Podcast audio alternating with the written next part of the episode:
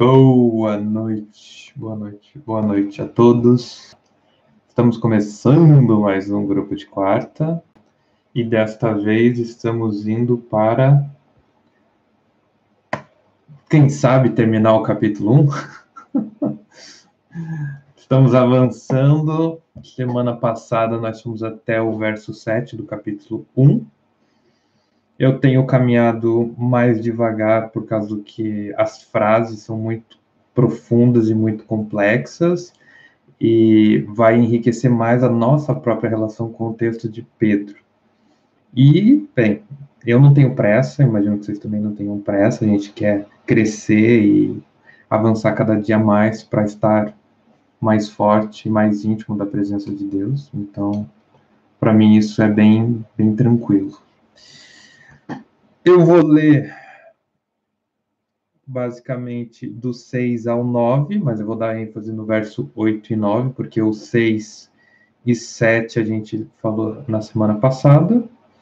E com isso a gente dá continuidade ao texto. Quem tiver pergunta, levanta a mão, faz um sinalzinho e a gente vai seguindo, ok?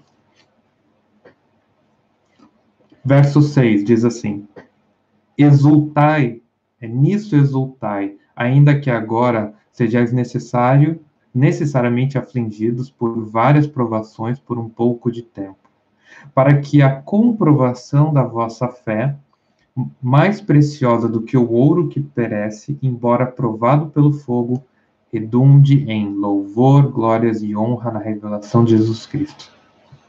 Pois, sem tê-lo visto, vós o amais, e, sem vê-lo agora, crendo, exultai com alegria inexprimível e cheia de glória, alcançando o objetivo da vossa fé, a salvação da vossa alma. Então, só para relembrar, Pedro está fazendo uma apresentação dos fundamentos da vida cristã. E é no final, que a gente comentou melhor semana passada, ele falou do sofrimento. Ele falou das dificuldades, ele falou sobre os problemas. E ele diz que alegrem-se na esperança que Cristo nos concede. Alegrem-se na intimidade que vocês vão ter com Deus. Alegrem-se na misericórdia, na herança e nas bênçãos, porque se faz necessário passar por aflições. No mundo teremos aflições. E como eu li de João 15, Jesus diz que essas aflições, elas se endereçam a nós porque nós estamos com Cristo. E só para relembrar, eu lembro que eu já falei isso em outro momento no estudo, mas é sempre bom trazer esse assunto novamente. Por que que o diabo odeia os seres humanos? Por que é que o diabo procura nos torturar, nos angustiar, nos roubar e nos matar? Alguém lembra dessa explicação?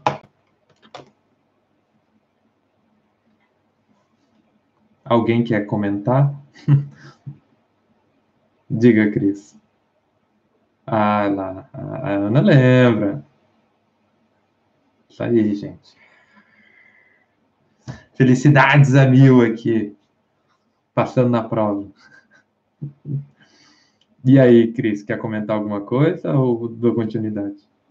Não, eu ia falar a mesma coisa, que é, é a maneira de machucar Deus, vamos dizer assim. Porque colocando os seres humanos no inferno, Deus vai punir os seres humanos, que são criaturas que ele ama, né?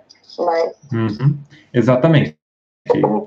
Esse é o plano demoníaco para que o diabo possa ferir o coração de Deus. E existe uma inteligência muito profunda por trás disso. Fazer Deus se autoferir na posição em que ele vai ter que julgar o ser amado e condenar o ser amado. Há uma destruição, há uma angústia e há morte. Então, esse é o plano do diabo, é por isso que ele nos persegue. Então, essa angústia, este sofrimento é destinado a nós. E não adianta o que você faça. Porque existe dois tipos de sofrimento e angústia na vida de um ser humano. Existe o natural e o sobrenatural. E a gente tem que ter cuidado para não confundir os dois. Tem gente que começa a procurar emprego e não consegue achar. Começa a ter dificuldade, as coisas não estão dando certo, e aí pensa que é aprovação divina. Não necessariamente. Porque o mundo já do maligno, o mundo já é complicado. A gente já vive uma realidade muito difícil. Então, culpar o diabo não ajuda. São problemas da ordem natural. Os problemas da ordem sobrenatural aí envolvem questões espirituais e essas questões espirituais precisam ser compreendidas como espirituais. Mas o cristão vai ter porrada dos dois lados, natural e sobrenatural. Infelizmente, essa é uma realidade. Só que Pedro está dizendo, gente, alegrem-se quando vocês sofrem espiritualmente. Porque se o diabo se incomoda em nos atacar, é porque existe uma luz que emana de nós, existe uma posição nossa diante de Deus. Então, alegrem-se por mais que vocês vão passar por provações, mas são provações que duram pouco e só para dar ênfase, se eu esqueci de dar semana passada, eu não lembro exatamente. Mas por que, que ele fala de pouco tempo? Alguém lembra? Por que, que ele põe a referência ao pouco tempo?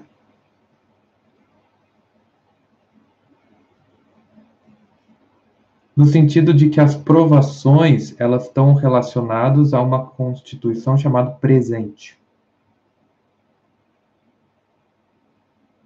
A gente não sofre com aquilo que ocorre no futuro. A gente pode sofrer com ansiedade pelo futuro, mas nunca por uma coisa que vai acontecer no futuro.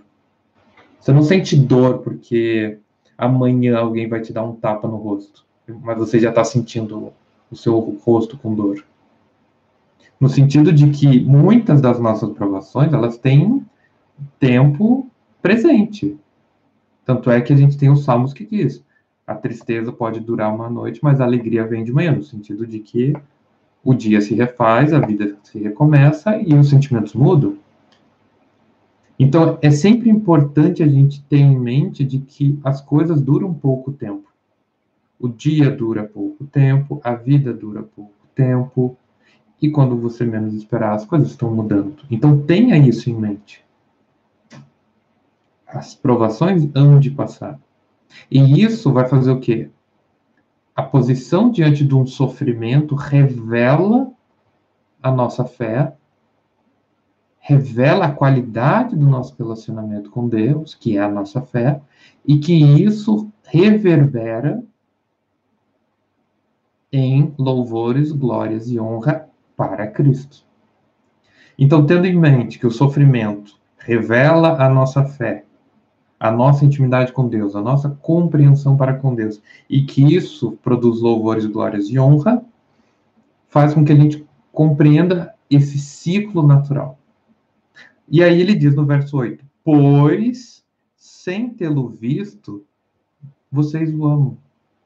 E sem vê-lo agora, crendo, alegram-se, quer dizer, exprimem, exultam com alegria inexprimível e cheia de glória, alcançando o objetivo da vossa fé, que é a salvação de vossa alma. E é interessante que ele coloca aqui no primeiro ponto, pois sem tê-lo visto, vocês o amam. E sem vê-lo agora, se alegram. Isso é o testemunho de Pedro.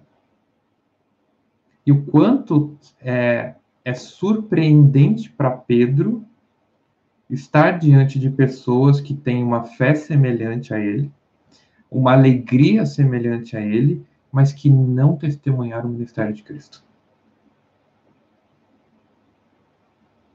E esse é um ponto que eu particularmente gostaria de frisar. Muitas pessoas dizem, puxa, mas se eu tivesse visto Cristo, a minha fé seria maior. E Pedro está dizendo o quê? Gente, a alegria de vocês e o amor que vocês têm para com Deus é impressionante, inclusive para mim, que conheceu Ele, que viveu com Ele, que almoçou com Ele.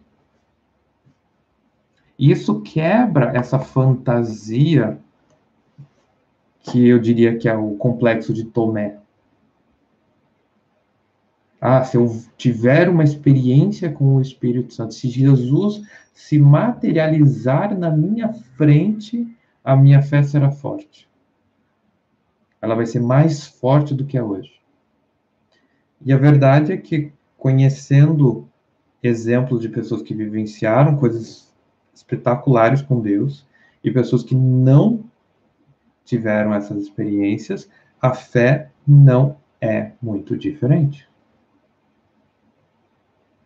Porque a fé é uma relação diária. O que faz um bom relacionamento? É aquele casal que teve momentos de paixão muito profunda ou aquele casal que se gostou, se conheceu e construiu um relacionamento? E aí, qual, qual é o mais encantado? Qual é o mais apaixonado? Primeiro ou segundo? O segundo? Quer dizer, quem construiu o relacionamento tem mais encanto do que o primeiro que se apaixonou? E, Ana, agora eu não entendi. Você fez um, um giro com o dedo? com o tempo, o segundo ganha, é isso?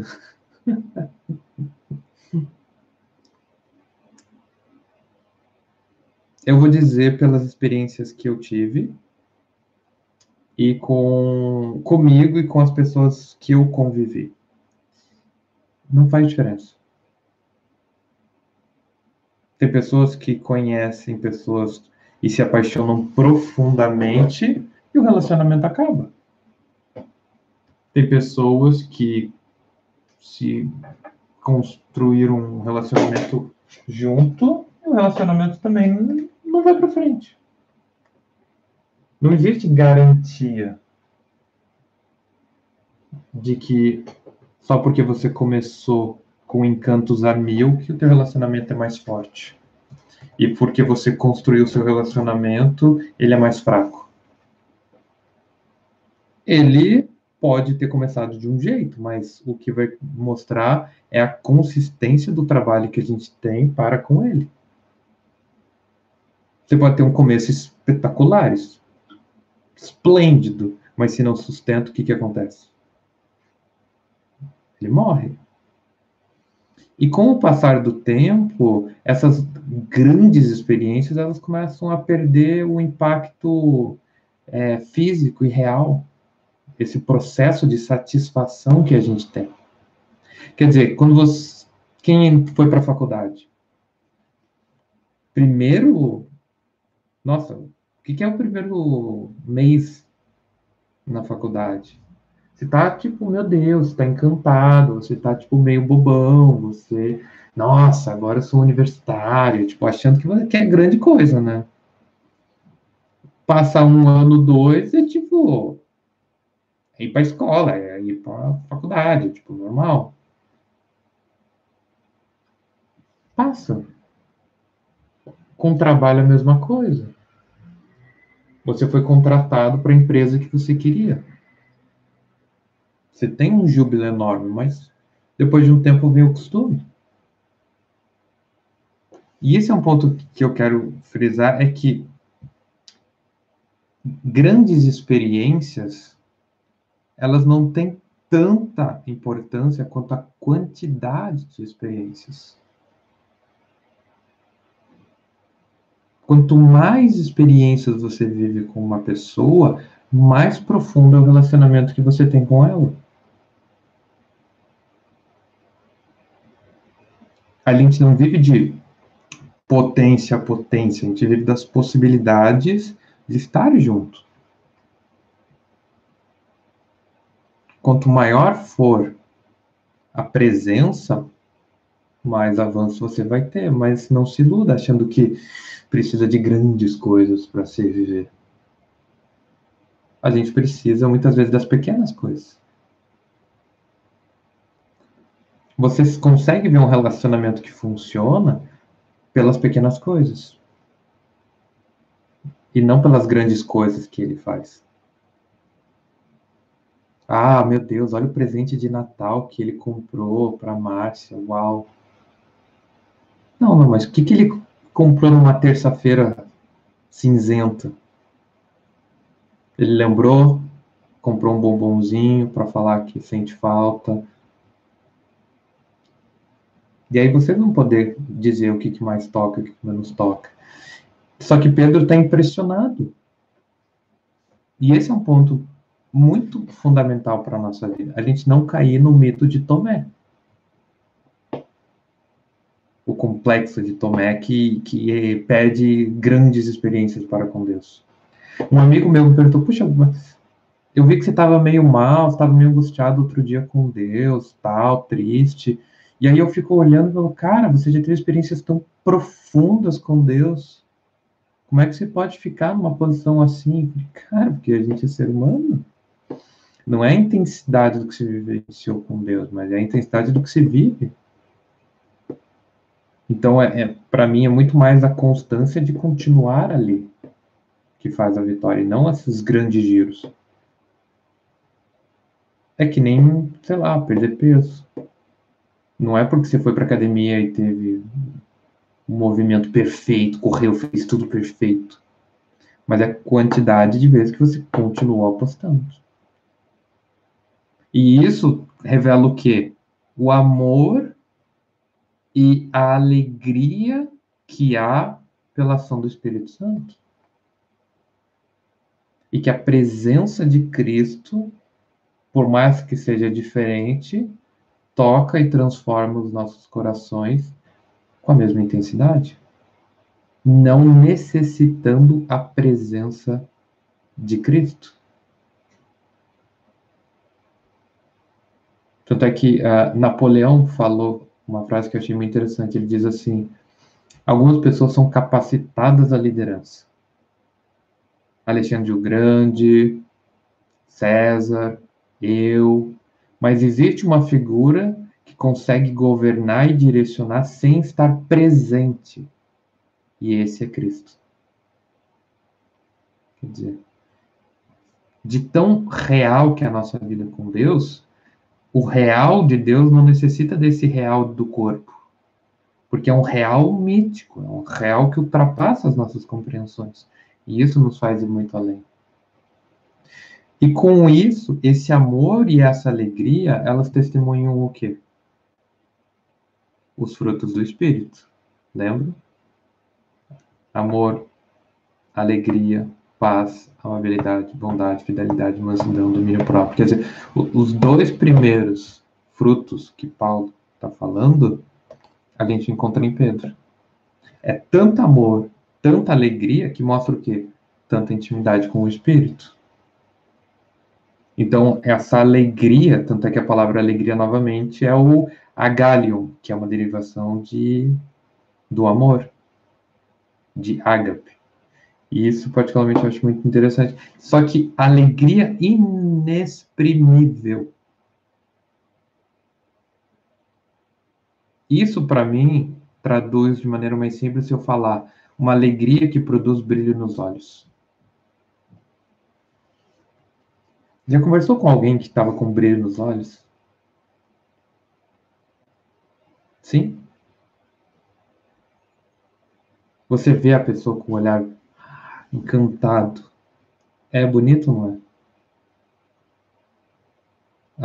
alguém quer comentar? Brilho nos olhos seria bom. Só sangue nos, brilho nos olhos. Nossa! Só sangue nos olhos. Márcia tá na violência hoje. Vai, Cris, me ajuda. É, é, é, foi, na verdade, foi recentemente. Eu estava falando com a minha prima e ela falou de uma possibilidade dela dar aula na, na China e ela gosta muito da cultura oriental. E daí, tipo, ela estava falando sobre e a possibilidade, assim, de um, um futuro dela estar tá num contexto que ela ama e tudo, assim, nossa, tipo, de repente, ela ficou viva, assim, sabe? E me deixou muito feliz também, né? Que você vê, assim, que é algo que transparece, que você consegue sentir também. É algo que transcende nesse sentido, né? Sim. Então, foi bem, bem... E esse tipo de alegria faz a gente entender a continuação, quando diz cheio de glória. Quer dizer, quanta glória havia nessa revelação de, meu Deus do céu, eu posso estar num lugar que eu amo. Isso pode dar certo. Isso... Então, esse brilho nos olhos, essa excitação, essa alegria, essa, essa ansiedade com Cristo. E eu fico imaginando Pedro olhando e dizendo: Eu acho que Pedro deve se sentir em alguns momentos da vida constrangido com essa possibilidade de, meu Deus, eu convivi com Cristo e eu não tenho esse amor. Eu não tenho tanta alegria por Cristo quanto vocês. Eu acho que é desse, essa é a raiz da frase do verso 8 e 9. Dele se maravilhar com a descoberta e com essa relação profunda que sem tê-lo visto e sem vê-lo agora, vocês exultam, vocês se alegram, vocês gritam de felicidade e vocês o amam, fazendo com que seja possível alcançar o objetivo da vossa fé. E ele coloca aqui a salvação da alma.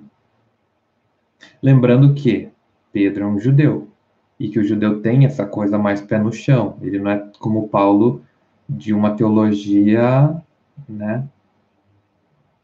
Lembra mentalista e a não mentalista? Então, teologia mentalista é a teologia que vai convidar você para refletir, pensar, enquanto a teologia não mentalista é aquele tipo de teologia pé no chão. Pedro é teologia não mentalista pelas suas origens muito profundas no judaísmo e por manter essa relação. Então, quando ele diz que o, o objetivo é a salvação, ele está levando muito no sentido do lucro, pé do chão. Mas diga, Cristo. É, eu estava lendo né, esse versículo e é interessante que ele fala do, do processo né, deles amarem a Cristo e tudo, e que isso obtém o alvo da fé né? Salvação da alma que me fez refletir, assim, é, sobre a salvação das nossas almas ser em si o processo purificador de Cristo, né? né? Nas nossas vidas. E claro, vamos dizer assim, Sim. a salvação é, vai ser revelada com Cristo. Mas por que que algumas pessoas vão chegar num ponto onde elas fizeram tantas coisas no ministério, mas não serão salvas? Porque elas não passaram por esse processo purificador, né? De estar com Cristo, estar com Ele, e que isso culmina, né? Na revelação de Cristo vai materializar, vamos dizer assim, né? uma salvação.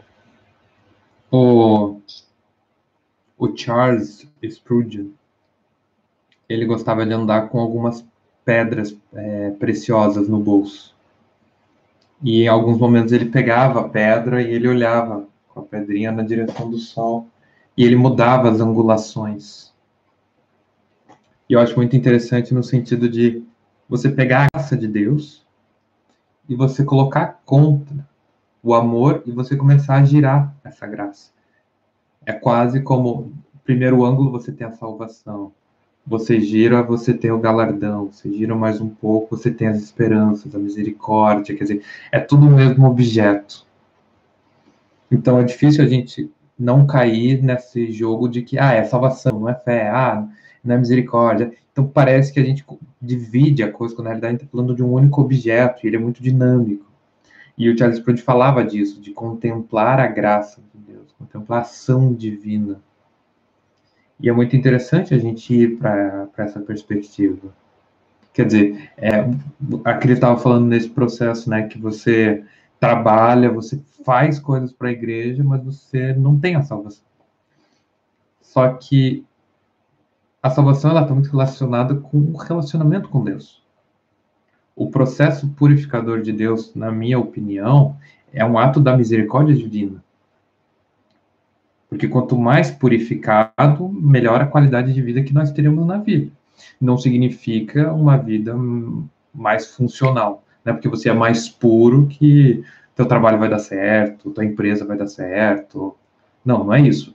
Você vai ter paz, você vai ter alegria, você vai encontrar amor, você vai encontrar esses elementos do fruto do Espírito. Então, é um ato de misericórdia de Deus, a purificação, também que é uma das questões quanto à salvação.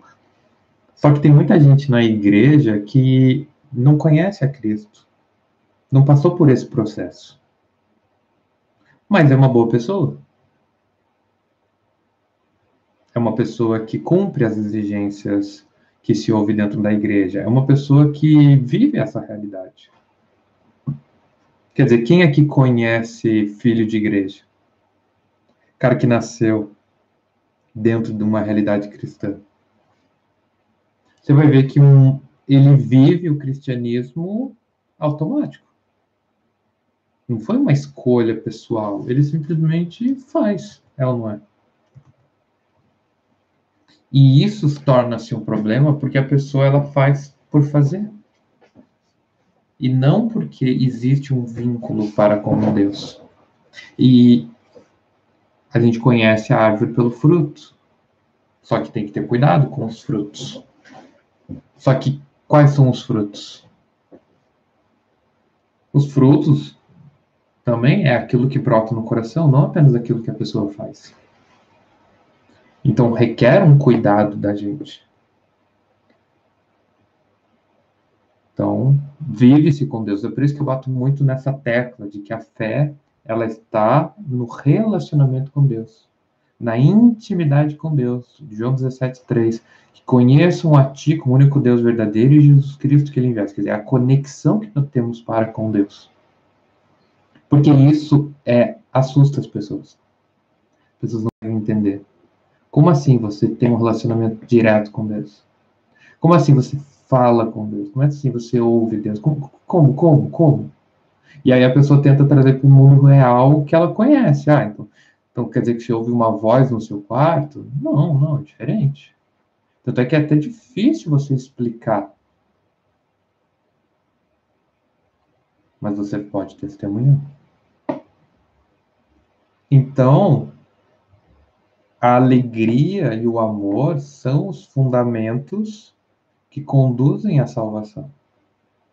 Lembrando que a salvação aqui é no sentido do verso 5, que se revelará no último tempo. O que nos possibilita viver essa vida santa é o amor e a alegria que nós temos em Cristo, no Espírito Santo. E não nas nossas vidas, mas em Deus. E aí ele continua no verso 10. Foi essa salvação que os profetas examinaram e dela procuraram saber com cuidado, profetizando sobre a graça destinada a vocês, indagando qual o tempo ou ocasião que o Espírito de Cristo que estava neles indicava ao dizer os sofrimentos que sobreviriam o Cristo e a glória que viria depois deste sofrimento. A eles foi revelado que era para vocês e não para si mesmos que eles ministravam essas coisas. E agora vocês foram a, a, vos, no, a vos foi anunciados por aqueles que, pelo Espírito Santo enviado do céu, vos pregaram o Evangelho. Até mesmo os anjos desejavam examinar tais coisas. Foi essa salvação que os profetas examinaram e dela procuraram saber com cuidado. Cris, você que deu uma analisada no texto e leu, esse versículo te chamou a atenção?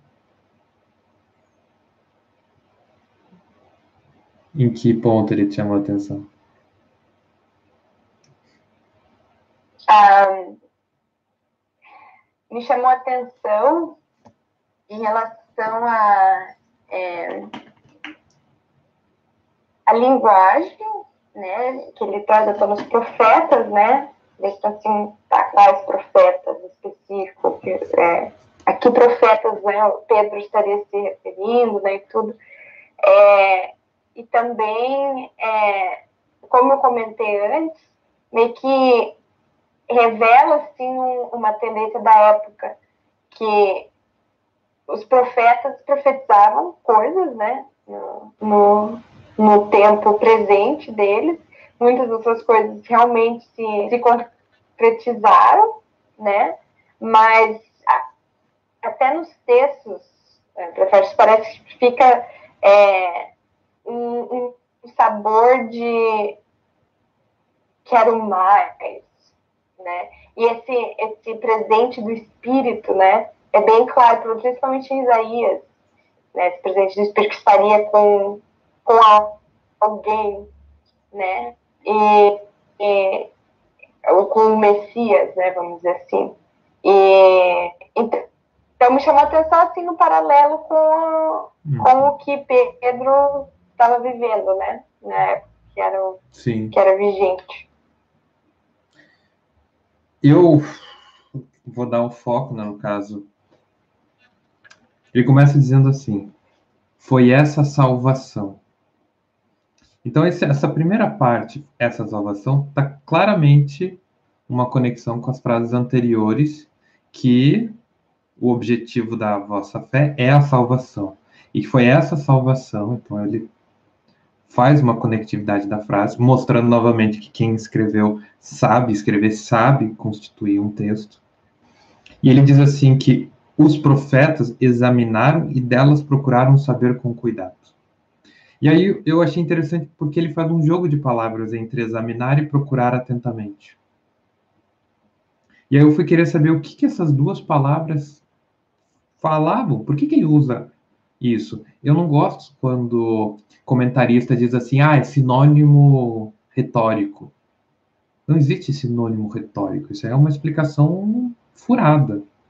Se você está fazendo duas constituições para uma compreensão do que fez o, os profetas, eu acho que a gente precisa começar a, a ir mais além. Então, a esperança da salvação que havia no tudo que a gente já revelou motivava os profetas ao quê? A examinarem e a procurarem. A primeira palavra é o exéteo e a segunda palavra é exeu, exereu não. Provavelmente li errado, mas de qualquer maneira. Eu só escrevi da, da maneira que se pronuncia, não escrevi em grego aqui. A primeira é buscar, no sentido de pesquisa, no sentido de, de examinar, enquanto a segunda é no sentido de inquérito, de questionamento. Então, como que isso soa a minha perspectiva, aos meus olhos, a minha interpretação, diga-se de passagem? Examinar com referência a textos, e procurar no sentido de inquérito, de questionar, questionar o próprio Deus. Então é como se aqui falasse, eles procuravam nos textos, mas eles buscavam em oração saber dessa salvação. Então, o interesse pela revelação da graça não era simplesmente uma temática de estudo, mas também era uma temática de questionamento diante do próprio Deus, no sentido de que esses homens conheciam e se relacionavam com Deus. Tanto é que é, isso que a Cris falou é muito, muito importante. Os profetas. quais profetas está se referindo? Quer dizer, está falando de, de Isaías? Quantos textos Isaías tinha acesso para examinar? Está falando de Josué? Quantos textos Josué tinha? Está falando de quem? De Davi? Quantos textos Davi tinha acesso? E aí é uma pergunta interessante, quer dizer, quando, de quando são os primeiros textos, né, Cris? Você lembra? Acho que no período babilônico. É do período babilônico? Provavelmente, é, provavelmente existiam outros, né? Talvez no período da monarquia, mas não sim.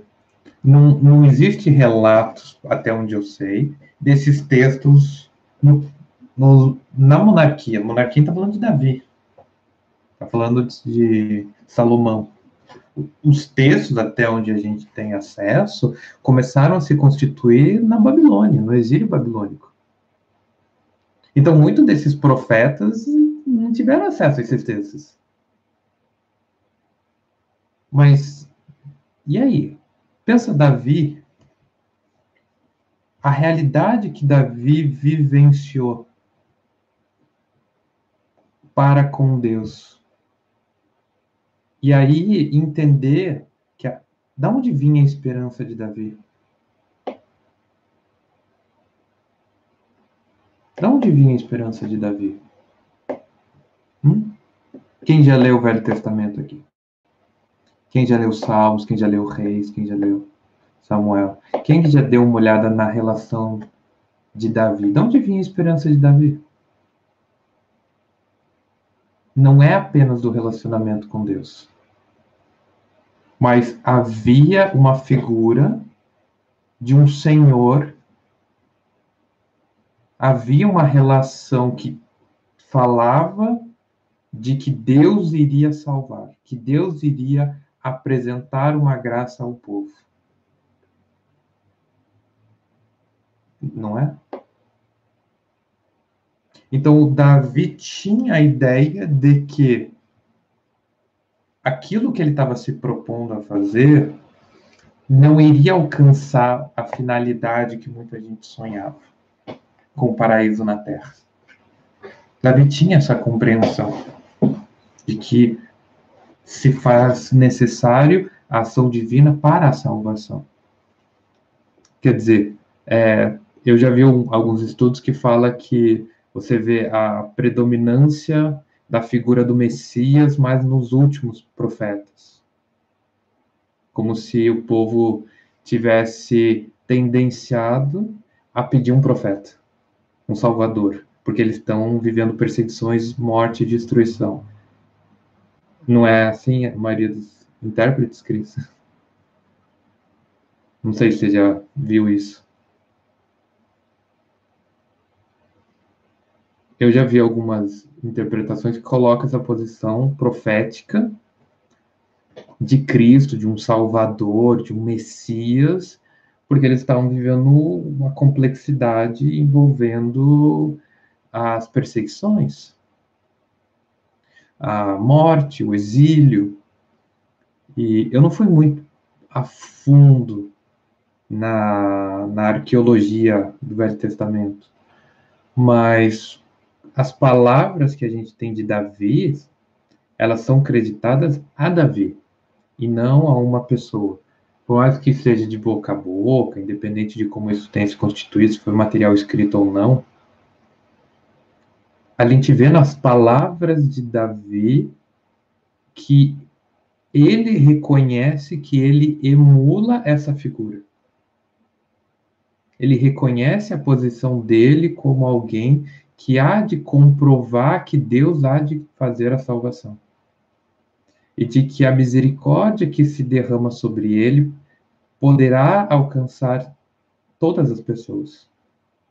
Tanto é que os salmos são uma declaração para todas as pessoas.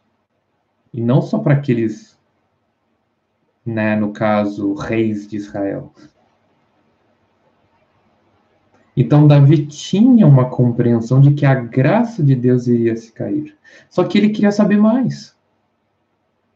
Ele queria entender como a graça iria se constituir, como que Deus iria fazer com que algo tão seleto se tornasse algo público e geral. Como que Deus salvaria? Como que Deus transformaria? Como que a misericórdia de Deus iria ocorrer?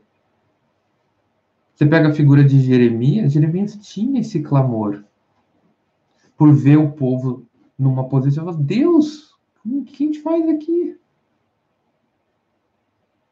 Então é muito interessante que a, a figura do profeta, que se constitui a figura do Cristo, Deus conosco, era um anseio de muita gente. Você pega Elias, você pega Isaías, você pega Eliseu. Eram figuras que tinham um interesse muito profundo em estar com Deus. Tanto é que um dos nomes de Deus é o Emanuel, que é o quê? Deus conosco, quer dizer, fala de um Deus muito presente. Então eles examinavam o que eles tinham. Quer dizer, eles examinavam as pessoas que conheciam a Deus, eles conversavam, eles viam textos, eles queriam saber. Mas eles também falavam com Deus.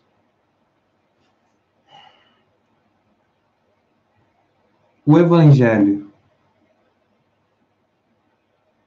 Quantos por cento você acha que o Evangelho revela do ministério de Jesus Cristo?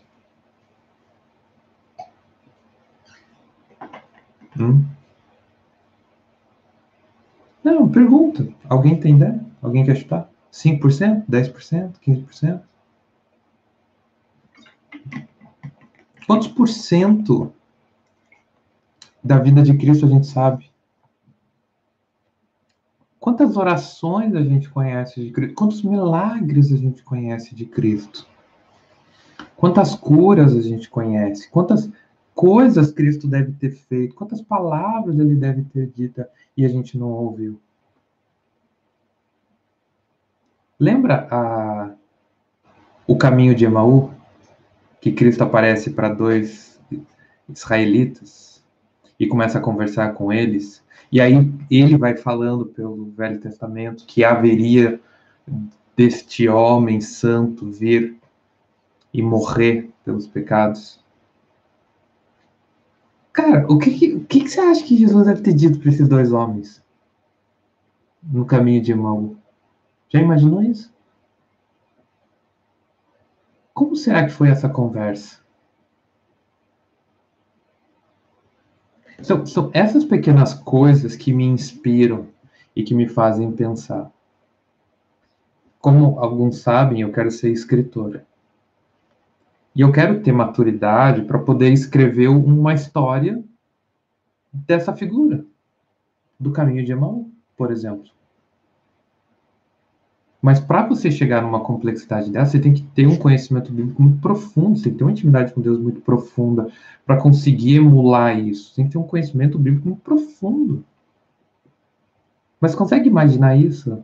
A gente poder, sabe, criar um conto, mas assim, tentar imaginar. Eu não sei quanto vocês, mas me encanta essa ideia de imaginar Pedro conversando com Paulo no final da vida. Esse é outra é a história que eu quero criar.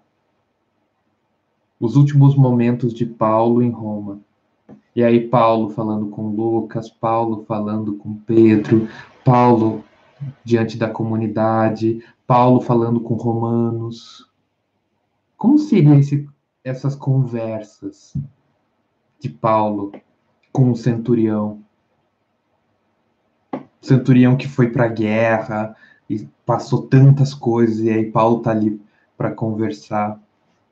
Eu lembro que na, na guerra do Iraque, quando prenderam o Saddam Hussein, ele foi foi para julgamento, né? E os guardas que estavam com ele por um tempo eram soldados americanos. E aí os soldados conversavam com o Saddam Hussein, porque eles tinham uma puta curiosidade, tipo, meu, Tipo, você é uma figura muito conhecida, ainda mais na cultura norte-americana, a figura né, do, o açougueiro de Bagdá, né, como é conhecido por algumas pessoas. Quem é esse homem? E aí eu lembro de uma reportagem que eu vi que um soldado americano estava falando que o Saddam Hussein estava dando dica de casamento e como fazer um casamento feliz e funcional para ele. E ele tipo achou super interessante. E aí eu falei, cara, o que, que essas pessoas devem conversar? E eu fiquei imaginando o que, que as pessoas conversavam com, com Paulo preso. Vai dizer, você aguarda da prisão de um líder religioso que está transformando o império e as pessoas estão ouvindo falar e o imperador está puto. Você não vai ter curiosidade? O cara tá ali. Você não vai perguntar alguma coisa? Eu tô dando Como seria estar diante dessas pessoas? Como seria diante estar de Cristo? Se vocês pudessem perguntar uma coisa para Pedro, uma coisa, o que você perguntaria?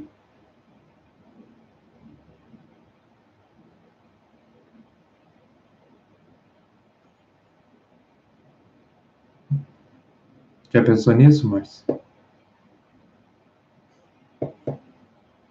A gente, a gente geralmente pensa na figura de Cristo, né? Mas imagina você estar diante de Pedro, com seus 65 anos de idade.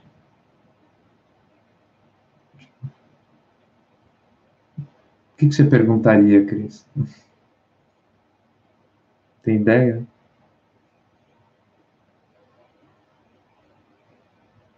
Sobre a família dele, Seu o quê? Primeira coisa que veio na minha cabeça. Sobre a família. E aí, Pedrão? A família vai bem? Oh, minha filha, não ouço falar da minha família há tanto tempo. o que levou ele a pedir para ser crucificado de ponta cabeça? Mas a gente sabe a resposta à pergunta. Ai, ai, ai. Essa, essa Carol te contar, né?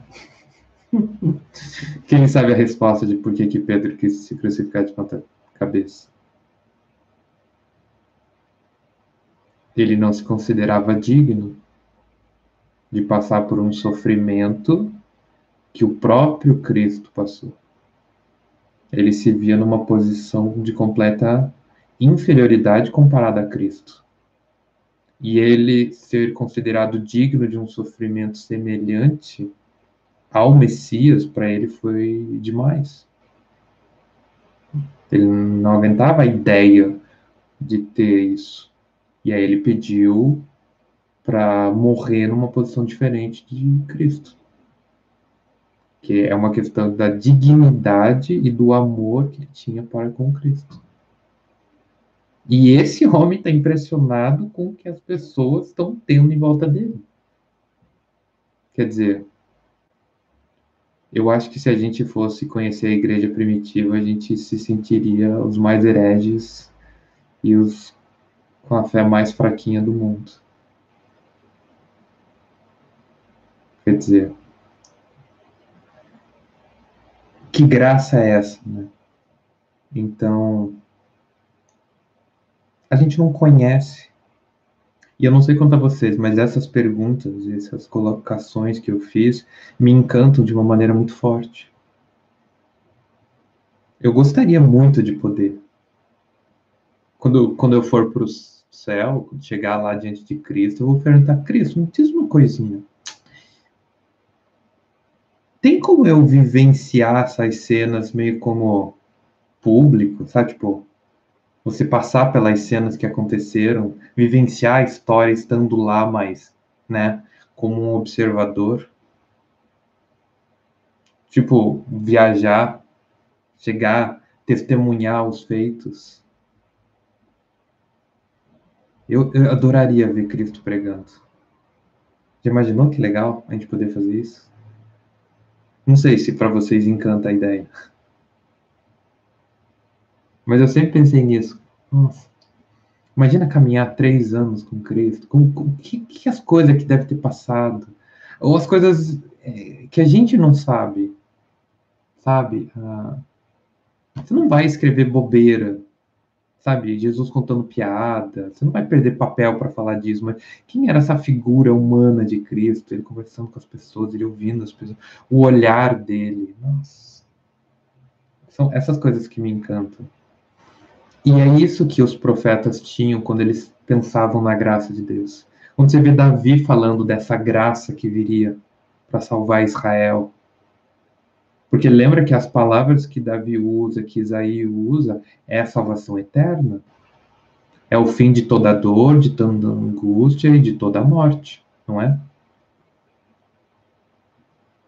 Isso encantava de maneira muito profunda os profetas. Eles queriam saber. Eles tinham esse anseio e eles começaram a o quê? A falar da graça que era destinada a nós. Eles começaram a profetizar o pouco que Deus havia dito para eles. E aí você vai encontrar no Velho Testamento relatos de poucos pontos que eles descobriram ou que lhes foi revelado. Mas foi revelado o quê? No sentido da graça que nos seria concedido. E olha que interessante, agora vem um detalhe que eu deixei para agora. Indagando qual o tempo ou ocasião que o Espírito de Cristo que estava neles indicava ao predizer os sofrimentos que sobreviriam a Cristo e a glória que viria depois desses sofrimentos.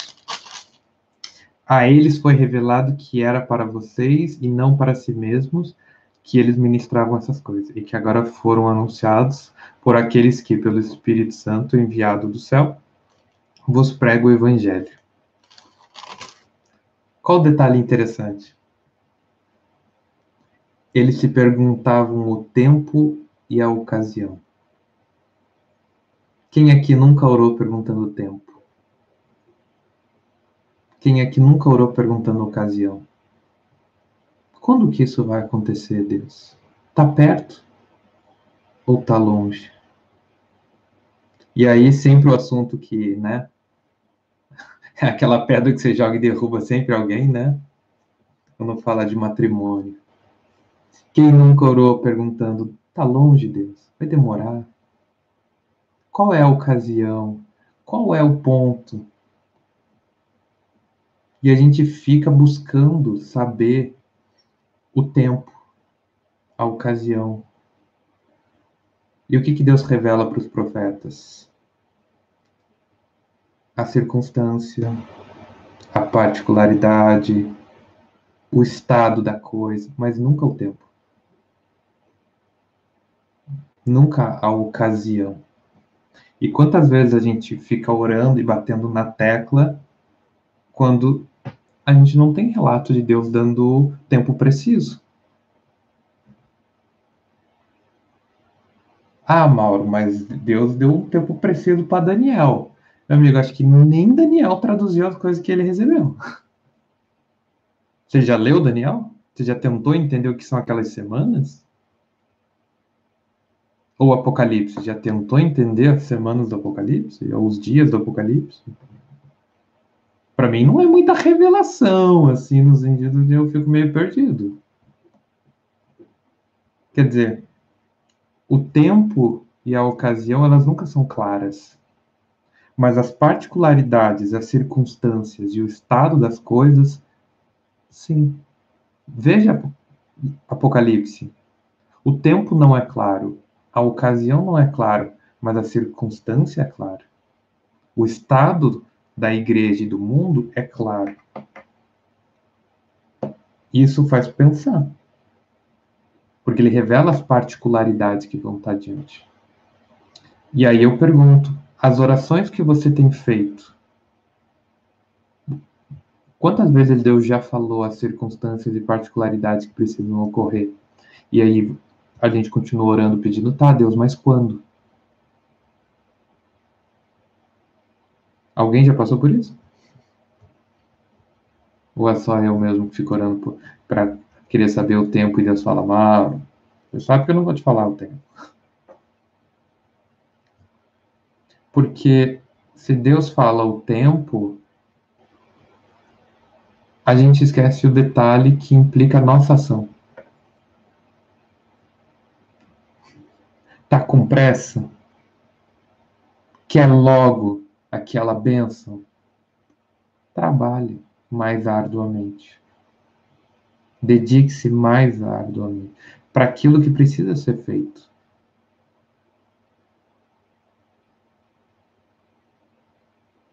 Ah, Deus, isso não está no meu controle. Então descansa em Deus, meu querido. Não nos cabe saber o tempo preciso, porque o tempo nos conduz a uma certa presunção do que pode e do que não pode ser feito. Quem aqui não, não tem data de entrega de trabalho e ele fala, ah, mas tem um ano. e daí deixa para fazer no final. mas diga, Cris. Eu não vou levar, lembrar o texto, mas eu acho que, sei lá, a gente leu, eu li recentemente, que Deus condena né, a leitura do tempo como idolatria, né, aqueles que buscam sinais. Não foi em, em, em Tiago que a gente. Não, não, Tiago falava de outra coisa. Não. não mas a leitura. Não. É, foi a leitura. É, Deus condena a leitura do tempo né? Que era uma prática muito comum no, no Oriente, é, na antiguidade, né? Ler as estrelas, ler as coisas para saber uhum. datas em que os eventos né, aconteceriam. Mas isso acontece direto. Hoje mesmo as pessoas querem saber. Quem aqui nunca ouviu falar de, de cartomante, que vai ler carta para saber o seu futuro? Quem, quem nunca teve curiosidade para ir? Eu já tive. Já teve também, Cris? Eu só quero falar que quando eu estava na quarta série, uma amiga minha falou pra mim assim, ai, porque minha mãe me levou no cartamento e ela disse que eu vou casar com um homem moreno, não sei o que. Eu fiquei pensando, uau, imagina se eu soubesse também. Agora tem que, tem que descobrir se ela casou com o Moreno ou não. Que também é uma informação bem, né? Tipo, moreno no quê? Moreno de pele, moreno de cabelo? Você tá falando de quê? Vai casar com o negão? O que, que você tá querendo dizer com isso? Mas assim, é, eu tenho, eu, eu tenho uma amiga minha sabe? Não é uma, é mais, é, eu só vou chamar plural, né? Pra, eu sei o número, mas eu não dou o número, mas plural de amigos que, que vai, vai em cartomante, vai em bus, vai querer saber o futuro. A gente tem essa curiosidade. Mas é exatamente isso do que a Cris falou. É uma forma de idolatria. É uma forma de idolatria de você mesmo. Ai, Deus, quando que eu vou fazer sucesso? Quando que a coisa vai acontecer? Quando que vai vir o brilho? Meu amigo, Deus não vai te dar essa data, porque senão você vai começar a reduzir a tua ação e o teu trabalho. Simples assim. É o exemplo que eu estava dando, né? Gente, quando você sabe que você tem um ano para entregar um projeto de doutorado, você acha que eu estou me dedicando maciçamente agora? Lembra quando Jesus fala: se você souber a hora do ladrão, você vai estar preparado. Mas você vai estar preparado na hora que o ladrão vai aparecer. Ah, se o ladrão vai aparecer às quatro da manhã, eu vou estar com um rifle esperando ele atrás da porta às quatro da manhã. Mas você nunca sabe a hora. O próprio Cristo fala sobre isso. Quantas pessoas querem saber a hora e o momento? Para quê? Para legitimar não fazer. E o que, que foi dito? O que foi respondido para esses profetas? Primeiro, quem é Cristo? Que o Cristo haveria de sofrer e toda a glória que viria com o Cristo que padece.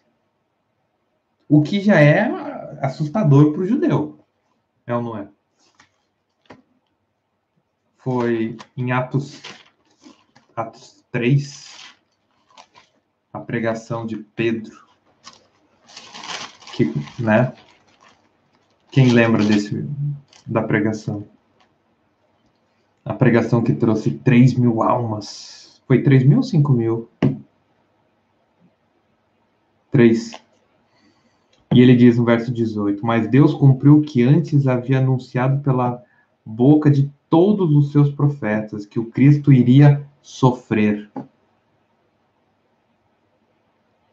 E aí, mais para frente, ele diz: O Senhor, vosso Deus, levantará dentre vossos irmãos um profeta semelhante a mim, no caso, falando de Moisés.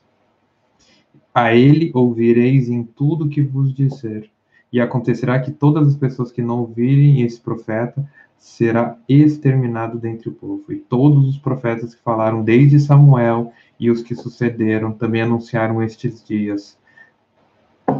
Vós sois os filhos dos profetas, da aliança de Deus que fez com vossos pais, dizendo a Abraão: por meio da tua descendência, toda as famílias da terra serão abençoadas. Deus ressuscitou o seu servo e enviou a nós, primeiramente, para que fosse para que vos abençoasse, desviando cada um de vocês da maldade. Basicamente, Pedro fala dos profetas que diriam que o Cristo haveria de sofrer.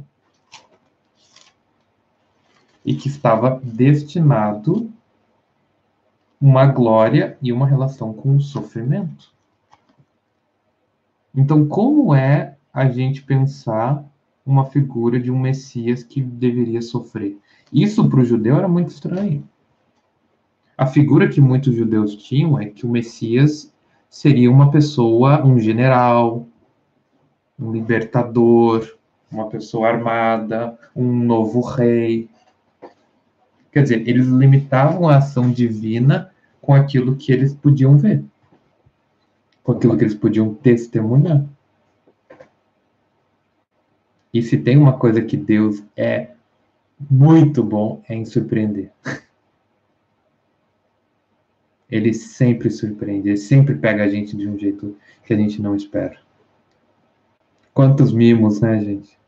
Quantas coisas Deus faz e a gente fica simplesmente sem compreender. E aqui ele diz: os profetas testemunharam os sofrimentos que viriam sobre Cristo e a glória que deriva o sofrimento.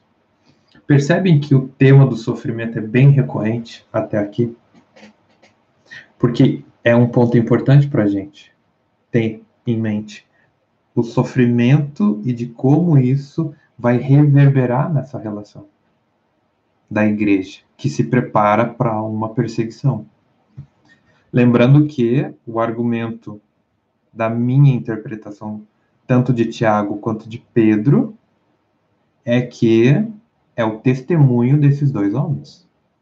É o testamento desses dois homens. Para uma igreja que vai ficar sem os seus pais. Tiago falece em 62.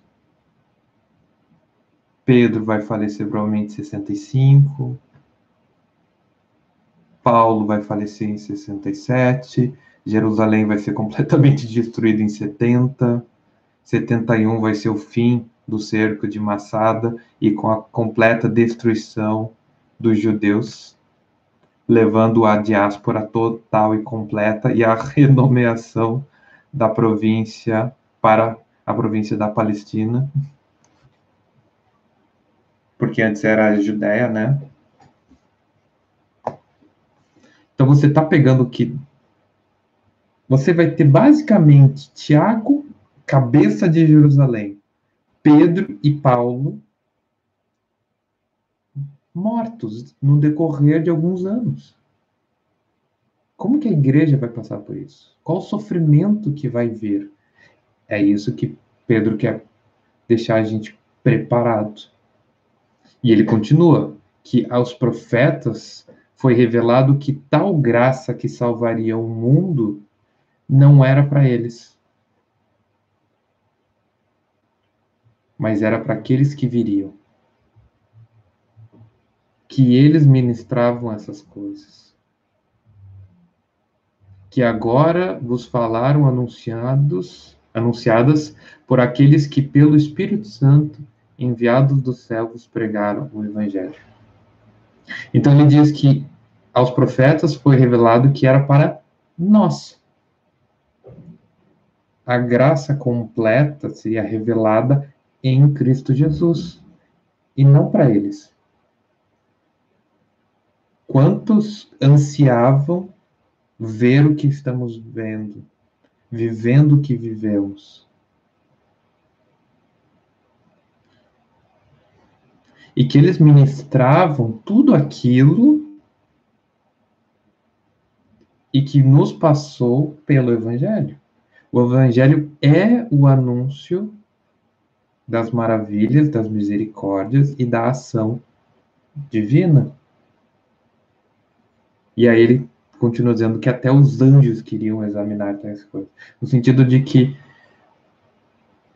os anjos têm anseio de compreender a graça que Deus nos separou. Mas os anjos nunca compreenderão a graça separada para os homens. Porque não existe salvação para os anjos. Sabiam disso? Não há salvação separada para os anjos. Por quê? Por que que para nós, seres humanos que pecamos, nós temos a possibilidade de uma redenção e os anjos não têm um redentor?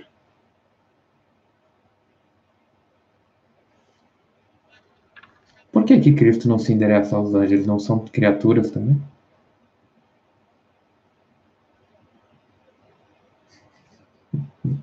A cara do povo. E aí, Carol? É isso aí, Henrique. Fique em silêncio.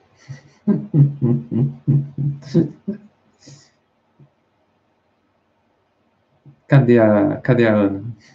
Sumiu a tela.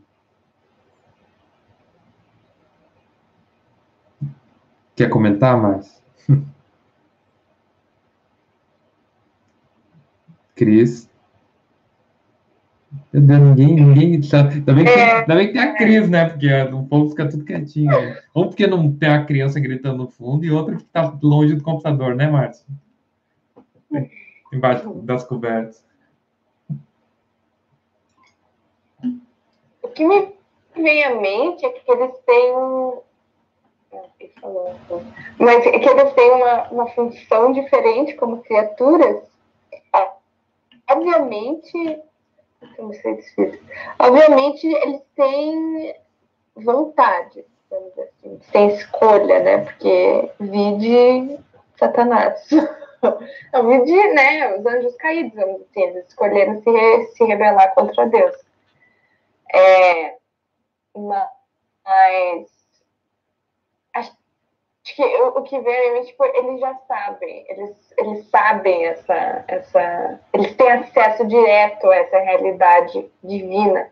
Então, se um anjo escolhe não tipo, se rebelar, rebelar contra Deus, por exemplo, tipo, a Adão não tem esperança para já esteve em, em, contato direto com a glória de Deus. Assim. Mas Adão e Eva tinham contato com a glória de Deus, estavam presentes, estavam vendo. Tinham uma certa ciência. E aí, dona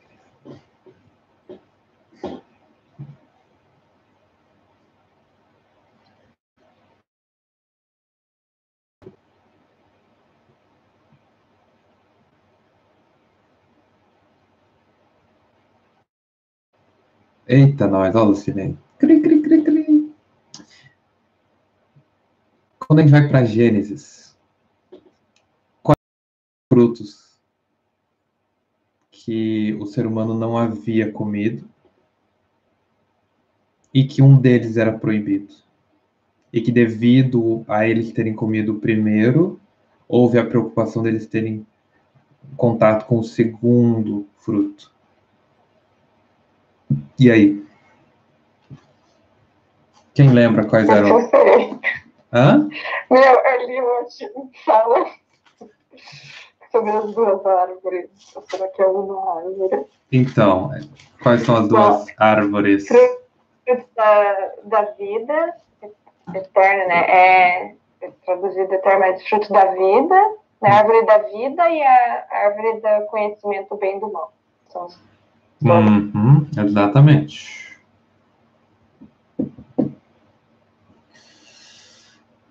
Verso 22, então disse o Senhor Deus, agora o homem tornou-se como um de nós e conhece o bem e o mal. Não suceda que estenda a mão e tome também o fruto da vida, coma e viva eternamente. Por isso o Senhor Deus o mandou para fora do jardim, para cultivar o solo do qual fora tirado. E havendo expulsado o homem, pôs ao leste do jardim do Éden os querubins e uma espada flamejante que se revolvia por todos os lados, para guardar o caminho da árvore da vida.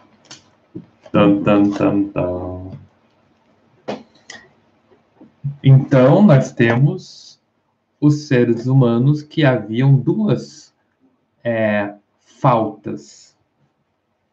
O ser humano não sabia o bem e o mal, e o ser humano não vivia eternamente.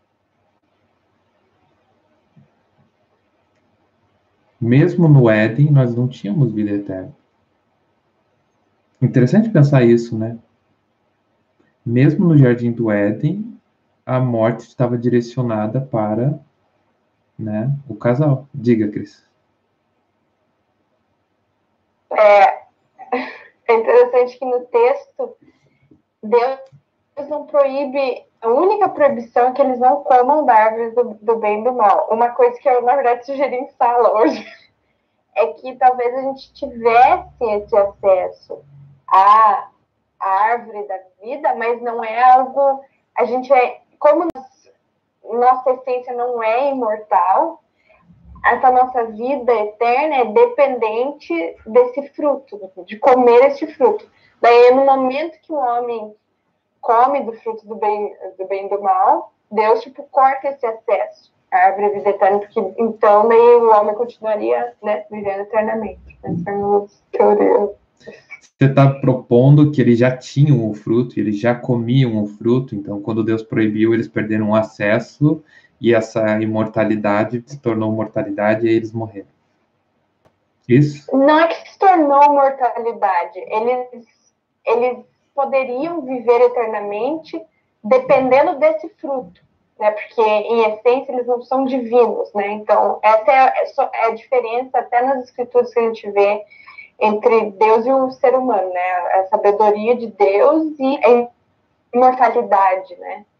É, então, eles, eles viveriam contingência à, à árvore, né? Da vida. Ah, mas, mas a pergunta que eu tenho é: Adão, antes de pecar, ele tinha acesso ao fruto da vida eterna?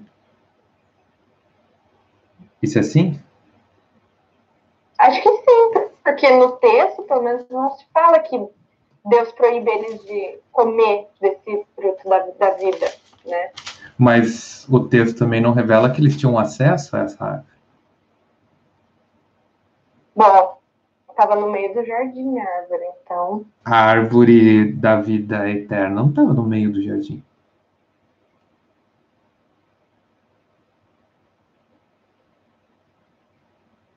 Que foi, Cris? Que você... Estava no meio do jardim? Qual o texto que fala que estava no meio do tô jardim? No 2, cadê? Uh, Vitor Não, não, então, em hebraico não. A árvore, a árvore da vida estava no meio do jardim. E a árvore da, do conhecimento do bem e do mal. É assim que diz o texto. Qual verso? Então, verso 9. 3, 9? Uhum. Qual que é o capítulo? Não, 2, 9, 2, ah, 2, verso 9. E o Senhor Deus fez brotar do sol todo tipo de árvore agradável à vista, de bom alimento, bem como as árvores da vida no meio do jardim e a, e a árvore do conhecimento do bem e do mal. Uhum. É, estava no meio do jardim. O que que eu acho? Eu acho que eles não tinham acesso à árvore da vida eterna. Ela estava, mas eles não tinham acesso. Mas havia a proibição de comer a árvore do bem e do mal. De tal maneira de que o ser humano não tinha acesso ao conhecimento que conduziria eles à liberdade e responsabilidade. Lembra da tríade da maturidade, gente? Faz tempo que eu não falo dela. Então, como o homem não havia conhecimento, então o homem não sabia que estava pecando. Ele sabia que ele estava desobedecendo a Deus, mas ele não tinha uma relação. Ele passou por um engano, porque ele não tinha esse discernimento. É quase como Adão e Eva serem ingênuos. Porque se a gente vai ver a queda, o diabo tenta a mulher, existe um motivo para tentar a mulher no texto de Gênesis, que é qual, Cris? Você lembra por que, que a mulher foi escolhida?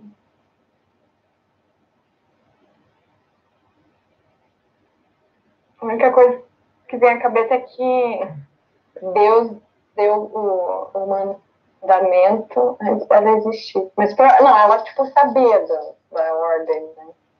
Então, é uma, não, parte, não sei, é, é uma parte muito é, complicada, porque isso gera muita confusão, muita confusão, porque vem na tentativa de uma interpretação de diminuição da mulher. E a gente precisa entender que o texto de Gênesis é um texto mítico, é uma narrativa que não deve ser entendida ao pé da letra, mas entendido como uma alegoria. Só que na relação que a gente tem do Velho Testamento para a Gênesis, nessa narrativa, a, a mulher ela era o elo mais fraco, no sentido de que ela teria vindo depois, ela estaria numa posição de auxílio e que quem teria a posição de nomear os animais seria os homens. No caso seria Adão. Então é como se ele tivesse um pouco mais de entendimento que a mulher e que o diabo teria focalizado nisso. Essa é a interpretação que o Gênesis vai colocar como a culpa da mulher por ser um elo mais fraco, mas o homem por estar ao lado e não tomar atitude. Quer dizer, é importante frisar isso. O homem estava ao lado da mulher o tempo todo. Porque diz, e deu a maçã para, né, a maçã não é bem, é o fruto, para Adão, e ele comeu. Adão estava ali, ele não estava passeando e de repente ele, oh, o que, que você fez? Eles dois estavam juntos e ele omitiu.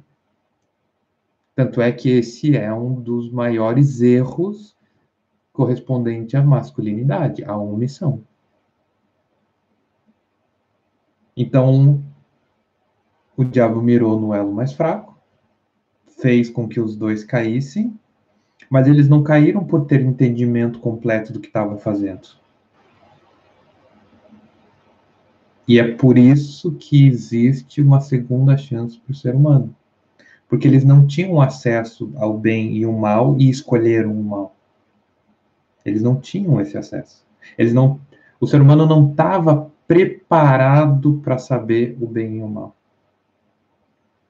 É como se Deus havia criado o homem iria constituir uma maturidade para o homem, para no momento certo ele ter acesso ao bem e ao mal, e aí poder fazer parte da relação universal das criações de Deus. Mas o diabo vai e cria essa confusão. Lembrando que quando o diabo entra no jardim do Éden e culmina a, a destruição do ser humano, os anjos já existiam, o céu já existia, o universo já existia, quer dizer, já tinha muita coisa acontecendo fora do jardim. Eu entendo que é por isso que o ser humano tem uma segunda chance. Porque ele não tinha o preparo daquilo que estava se colocando. E que ele foi ingênuo na sua posição. Os anjos tinham essa maturidade, eles tinham o conhecimento. E eles preferiram o mal. Eles escolheram pelo mal. Hoje, nós temos conhecimento do bem e do mal. Não de uma maneira tão plena, devido à nossa maturidade, mas nós temos. E qual tem sido uma das questões que para mim tem sido curioso e muito complicado? Como que a sociedade atual vê o bem e o mal?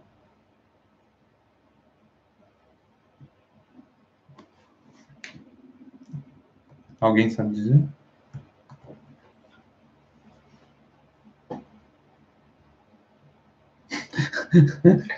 É relativo. Obrigado, Cris. Gente, depois não vem dizer, né? Tô tentando chamar a Márcia para falar, ela tá quieta. Né? A Ana desapareceu da tela. A Carol tem uma criança no fundo gritando, então não sei se ela consegue. né? E manda um beijo pro Gui.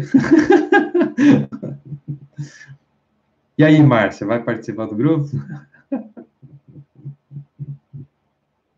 Ela sorri e não faz nada. Ai, meu Deus. Vai, Cris, me ajuda.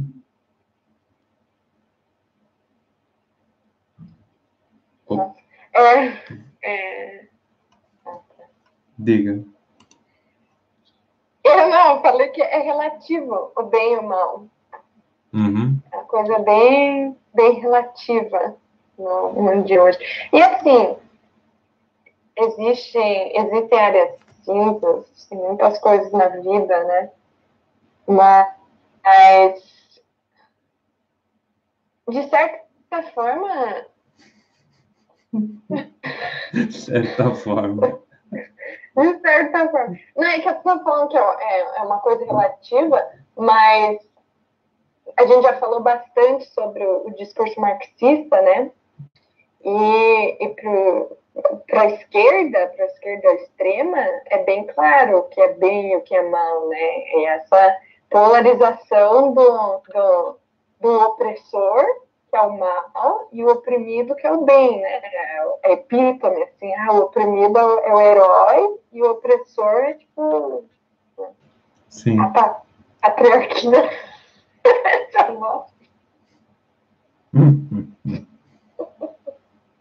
Ah, sobre o bem e o mal não sei definir, por isso não falei. Ana. Ana mandou mensagem atrasada sobre Adão e Eva.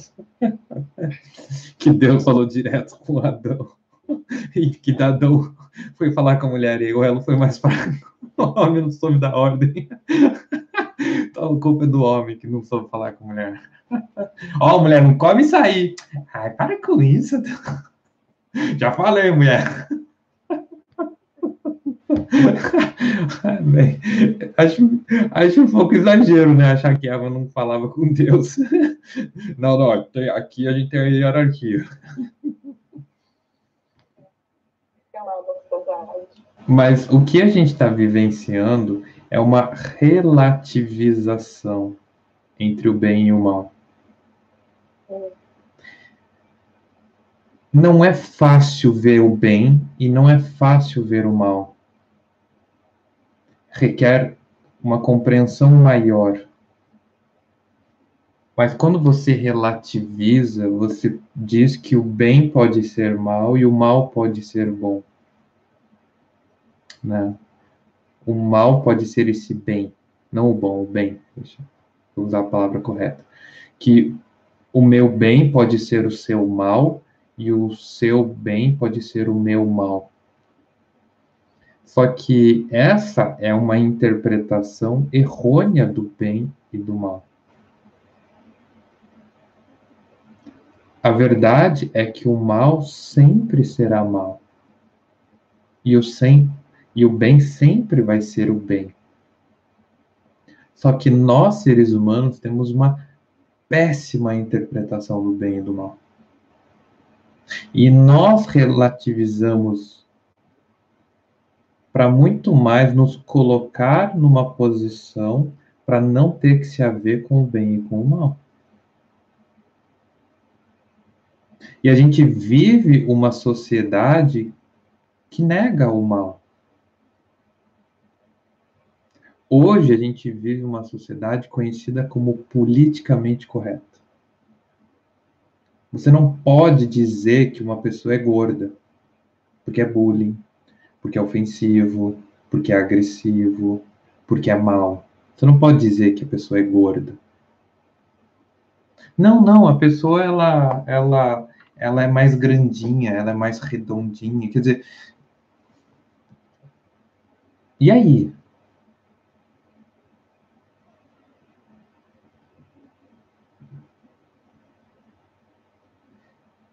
Pensar-se o que está falando gerará bem, isso é bom. Oi? Não entendi a frase. Só quem puder me ajudar. Então, eu ia falar, mas o Henrique começou a gritar aqui. É... Entra naquele como a Cris também entrou num discurso bem mais profundo, né? Eu falei, meu Deus, nem sei o que, que eu vou falar agora, né? Do marxismo, enfim. eu ia falar uma coisa bem simples, né? Que é tipo essa questão que a gente já está comentado. O Mauro, de a gente fica pensando nessa questão do politicamente correto, né? Tipo, ah, é, por exemplo, até falar da salvação em Cristo, né? ah, não, se você aceitar Jesus, você será salvo, não sei o que, não sei o que, como é bonito o relacionamento com Deus, e não sei o que e tal, e o paraíso, e Deus é isso, Deus é aquilo. E até no estudo anterior vocês falaram, né, de utilizar o inferno para constranger as pessoas, para elas buscarem a salvação. Teoricamente, falar do inferno não é uma coisa boa, né? Falar, olha, você tá indo pro inferno, cara, se você não fizer alguma coisa, né? Tipo, se você não, não buscar Deus mas pode gerar um bem, né? Tipo, algo de bom, né? Tipo, então, eu pensei nesse sentido, assim. Não uhum. sei se é isso que a gente está falando.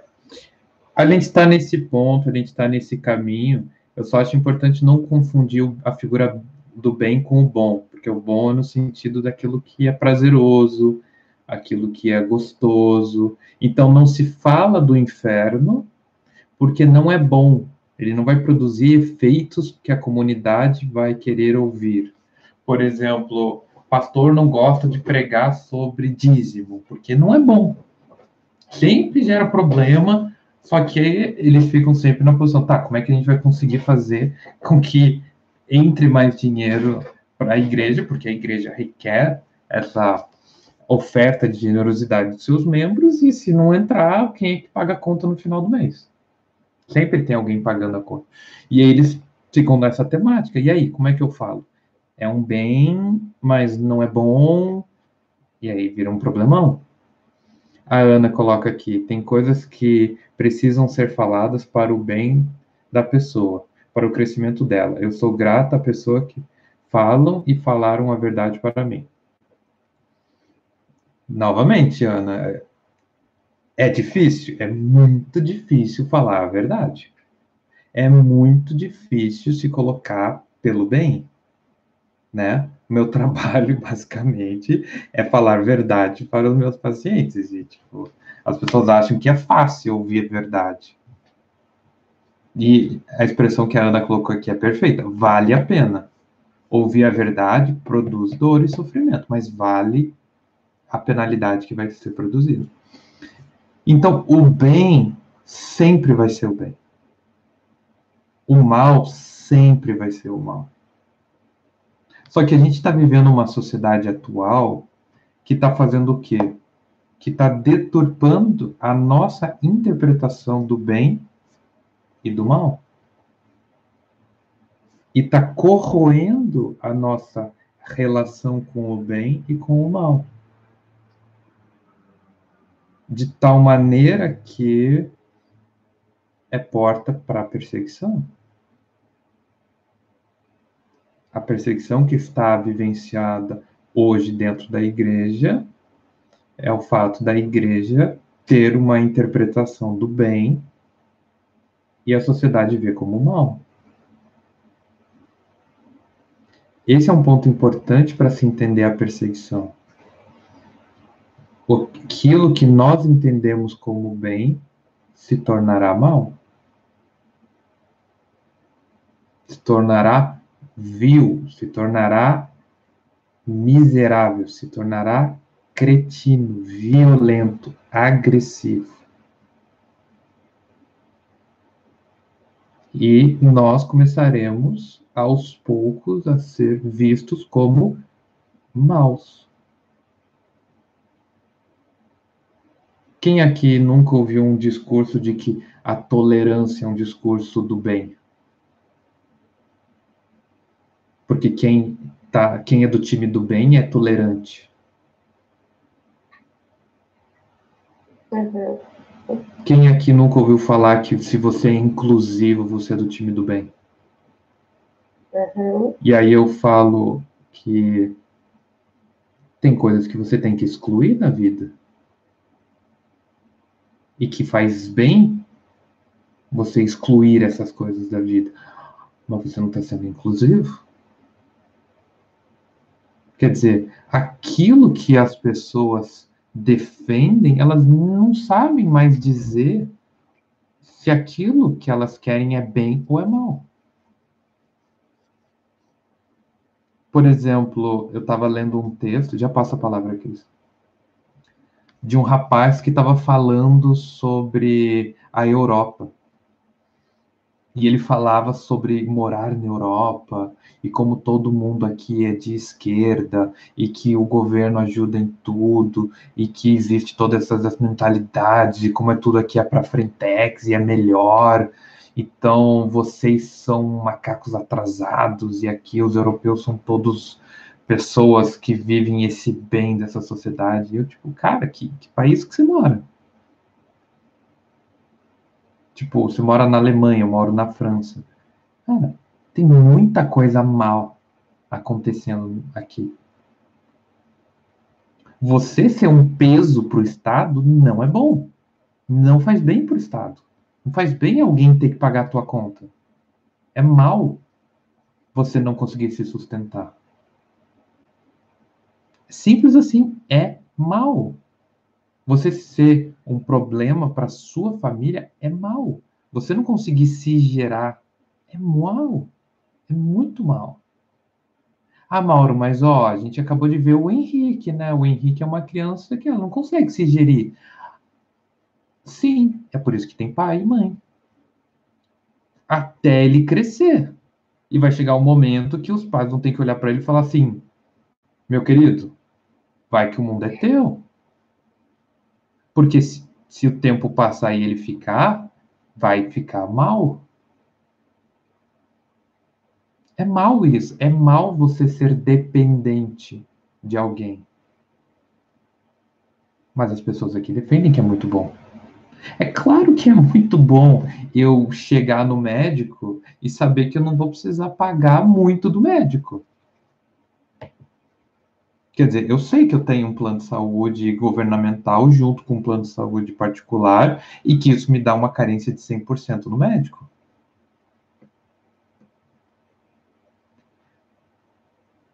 É muito bom, mas alguém está pagando a conta? A Carol estava tá falando aqui que a gente não sabe o quão difícil é educar uma criança hoje em dia.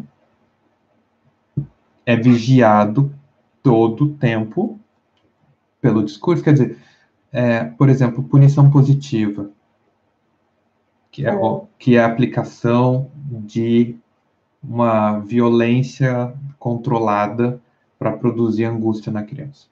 O famoso tapinha. Você é visto como um bárbaro, como um monstro, se você der um tapinha na bunda da sua criança.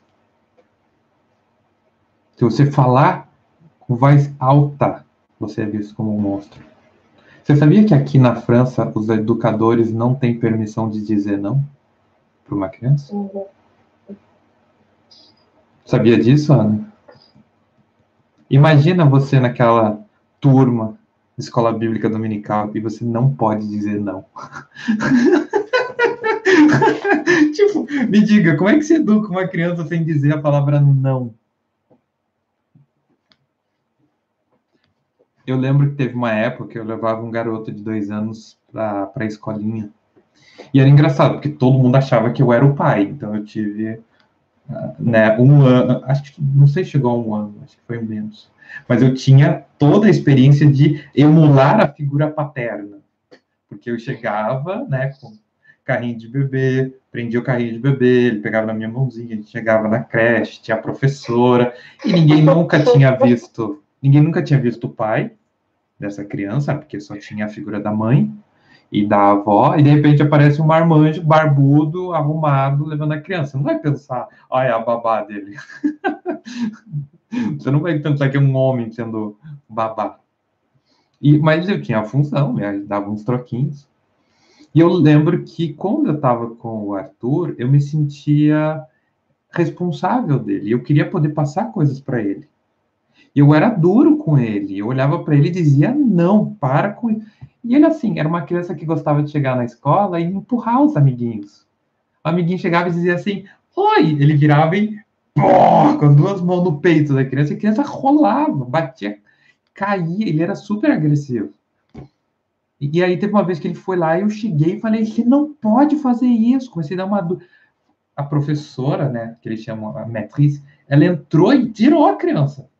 Tirou a criança de mim. Teoricamente eu era o pai. Ela simplesmente tirou a criança e, não, não, você não pode falar assim aqui dentro. Você não pode cortar. Daí tinha um menino que vinha vestido de princesa, você não pode falar nada menininho vestido de, de bela adormecida, com vestidinho, com arquinho na cabeça. Você entende? Ah, porque a gente tem que ver o quanto a sociedade é para frente na educação sexual de uma criança de dois anos de idade. Amigo, criança de dois anos não precisa de educação sexual. criança de dois anos não sabe nada. A criança mal sabe correr. O que, você está querendo falar de sexo com uma criança dela? Sabe? Tipo, não, os nossos professores estão preparados para fazer avaliações da identidade de gênero. Ah, vai tomar. Meu amigo, a criança não tem nem ego formado, quem dirá gênero? Sabe? O ego da criança começa a nascer com seis anos de idade. Ele vai finalizar o ego infantil aos 12 anos, que automaticamente passa por um choque chamado adolescência, e só vai finalizar sua constituição aos 20 anos. E você quer falar de identidade de gênero com dois, um ano de idade, cara? A criança não sabe falar, cara. E você acha que ela tem a mentalidade de escolher o sexo? Puta merda. Sabe, tipo, a, a gente tá vendo uma, coisa, uma posição muito delirante da sociedade. Só que nós vamos ser tidos como os delirantes. Nós vamos ser colocados como pessoas do absurdo. E isso já está acontecendo. E assim, eu vou ser um pouco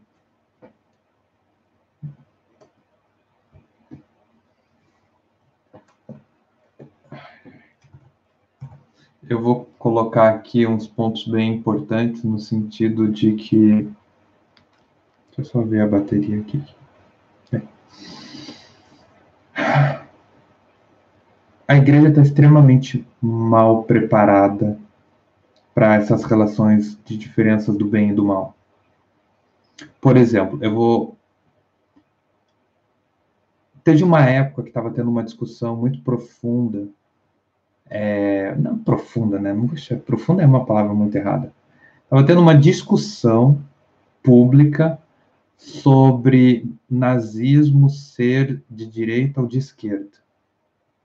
Quem, quem lembra dessa discussão? Não? É uma discussão que tem um ano, um ano e meio para dois. Porque é, falavam do, do Bolsonaro ser a emulação do, do nazismo. E aí falavam sobre uma correlação do nazismo com a direita, e aí quem era da direita não fazia reflexão no sentido de se sentir nazista, então não, não. Nazista eram vocês de esquerda, nazista era um movimento de esquerda, até que o nome do partido é Nacional Socialista. Então, socialista está no nome, é de esquerda. E aí tinha uma discussão ferrenha quanto a isso. E pelo visto só eu lembro disso. E aí eu estava estudando, o nazismo é movimento de extrema direita. Porque havia o partido de extrema esquerda, o Partido Comunista lutando contra o Partido Nacional Socialista pelo poder. Inclusive eu recomendo para quem quiser, tem tem três canais que me ajudaram muito em estudar esse movimento de história, né? Que é o The Great War, que conta semana por semana da Primeira Guerra Mundial. É muito legal, porque você tem uma compreensão, uma compreensão muito profunda da Primeira Guerra Mundial. Tem o Time Ghost, que ele mostra o que aconteceu entre a Primeira e a Segunda Guerra. E o World War II, que conta semana por semana da Segunda Guerra Mundial. E o Time Ghost, né, ele mostra como que semana, ano por ano, o que, que ocorreu para que o nazismo tornasse, né, no caso. E é muito rico e muito interessante. Não quer dizer que eles sejam donos da verdade, mas vai abrir muito a cabeça. E o que, que a gente começa a perceber? Cara, todo assunto é complexo demais. E a figura do bem e a figura do mal são tão complexos quanto. Então, você querer dizer que para um alemão, na época da Segunda Guerra Mundial, pré-Segunda Guerra Mundial, pega um alemão em 1935, o nazismo era do bem,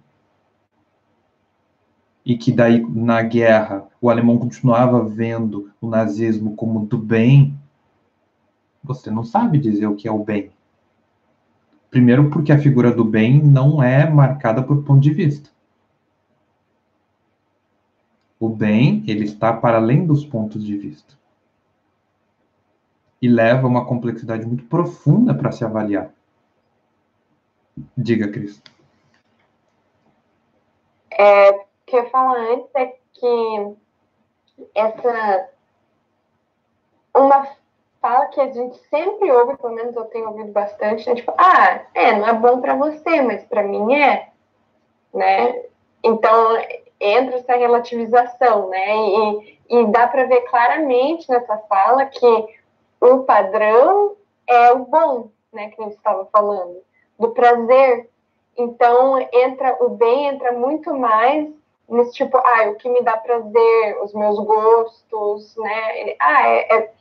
o que seria certo, né? Tipo, ah, você gosta disso, eu não gosto. Você falar em relação a gostos, mas daí parece que transborda essa subjetividade para coisas muito maiores na vida. Sim. Né? Então, por exemplo, fazer exercício, sei lá, eu falo, eu corro, é muito bom.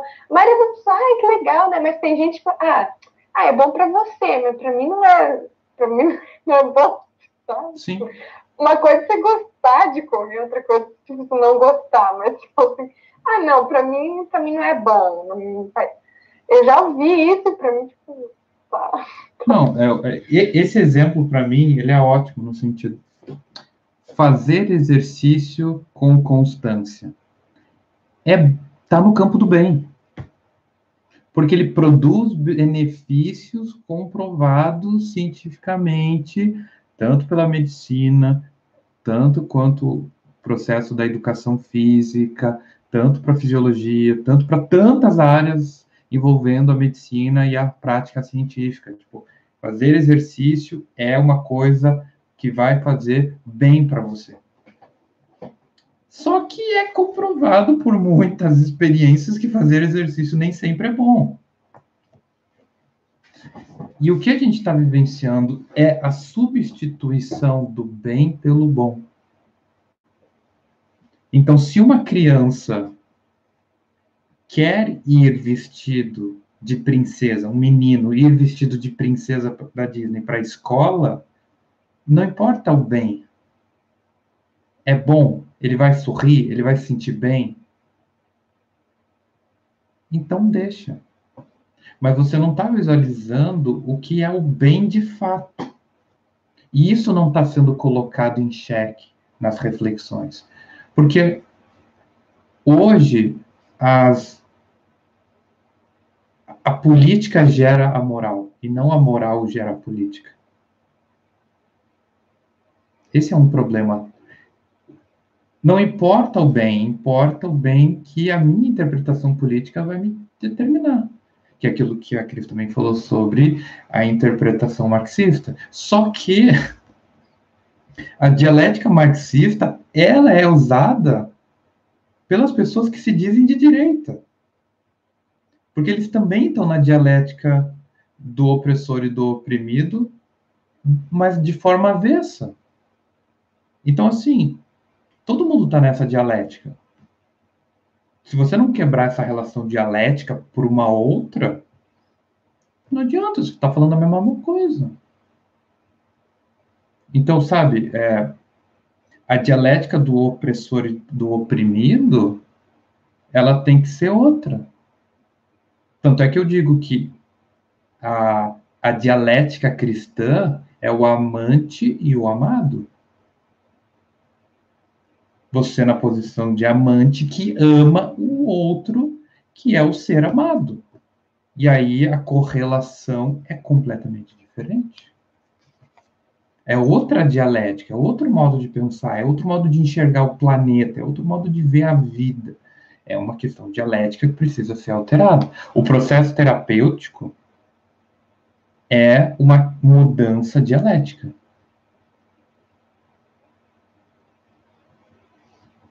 Tanto é que você tem que fazer a pessoa sair da posição inicial, né? É, isso aí agora é um pouco de aula de psicanálise, mas a gente faz o que o, a técnica diz que é a, é a histerização do discurso. Que é quando você faz um giro dialético para você colocar o sujeito da pessoa como o agente constituidor da dialética, porque a dialética é sempre marcada entre uma posição ativa e um objeto que está se colocando, o sujeito, verbo, objeto. Então, você tem o opressor que oprime o oprimido. Então, você tem sujeito, verbo e objeto. Então, fazer o giro de tirar o ego da posição de, desse senhorio, desse opressor, e pôr a posição do que o Jung e o Freud chamaria de self, ou a gente em psicanálise lacaniana chama de sujeito, é um dos processos terapêuticos. Pode até parecer estranho explicando assim, mas quantas vezes eu pergunto, tá, mas e para você? Quem, quem nunca viu eu perguntando essa frase? Tá, mas e você? Tá, mas isso é o outro. Tá, mas isso é a mãe dele, isso aí é ele. Mas e você? O que, que você pode fazer de diferente? O que, que você quer? Quem já viu, né? Isso é o giro dialético proposto na teoria. E aí o que eu percebo é que a política direciona a moral. A estruturação financeira direciona a moral. E isso é um giro de quebra do, da interpretação e do reconhecimento da figura do bem e da figura do mal.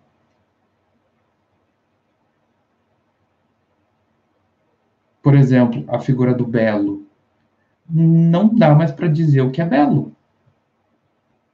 Não dá mais para dizer o que é bonito. Não dá mais. Se perdeu. A figura estética do belo se perdeu. Quem sabe dizer hoje o que é o belo? O que é uma mulher bonita? Não tem mais, não tem mais essa referência. Não sabe, não sabe mais dizer. Tenta dizer o que é uma mulher bonita para você levar bronca. Não, é uma pergunta. Vocês vivem isso. Como é que diz o que é uma mulher bonita? O que é beleza hoje em dia para uma mulher? Tem coisas que se eu falo que eu acho belo, eu sou machista. Ah, eu acho belo uma mulher magra. Ah, você está sendo né, preconceituoso com as gordas, porque as gordas também podem ser belas. Tá bom. Ah, eu acho que a mulher bonita tem um cabelo bonito. Não, não, mas. E as mulheres têm cabelo curto? Você está sendo preconceituoso. Seu machista opressor. Você não sabe mais o que você fala. Eu acho bonito acho estético quando uma mulher está de salto alto. Ah, meu Deus, seu machista opressor. Isso... Sabe o que, que, é isso? Mulher usar salto alto é ter que ficar bonito para o homem, porque ela tem que estar tá sempre bela para se colocar diante desse homem. E o salto alto levanta a bunda, então, para mostrar a bunda para os homens, porque isso é sociedade patriarcal. Seu machista opressor, desgraçado. Poxa, mas você entende? E aí você não pode nem dizer, não, mas eu acho para mim. Até isso você queima. A Carol falando o discurso mentiroso, porque a mulher mais bonita da roda sempre é alta, magra, peituda, bunduda, loira, de olhos azuis. Eu vou. A loira tem um atrativo muito forte. Agora, vou dizer que uma morena ou uma ruiva não é bela? Entende? Quer dizer, o que, que fala do estético? É porque, assim, começa pelo fato que o estético de uma beleza, por exemplo, feminina, não é única. Não é loiras são esteticamente belas. Tem loira, eu já vi loira que, pelo amor de Cristo. Eu já vi.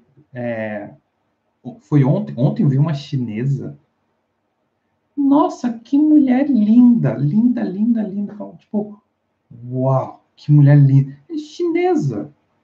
Então, assim, percebe que a gente chegou num ponto em que a gente está perdendo as referências do bem e do mal?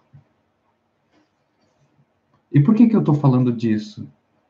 Porque o verso 13 ele diz assim: portanto, com o entendimento pronto para entrar em ação, tende autocontrole e esperar inteiramente na graça que vos é oferecida na revelação de Jesus Cristo.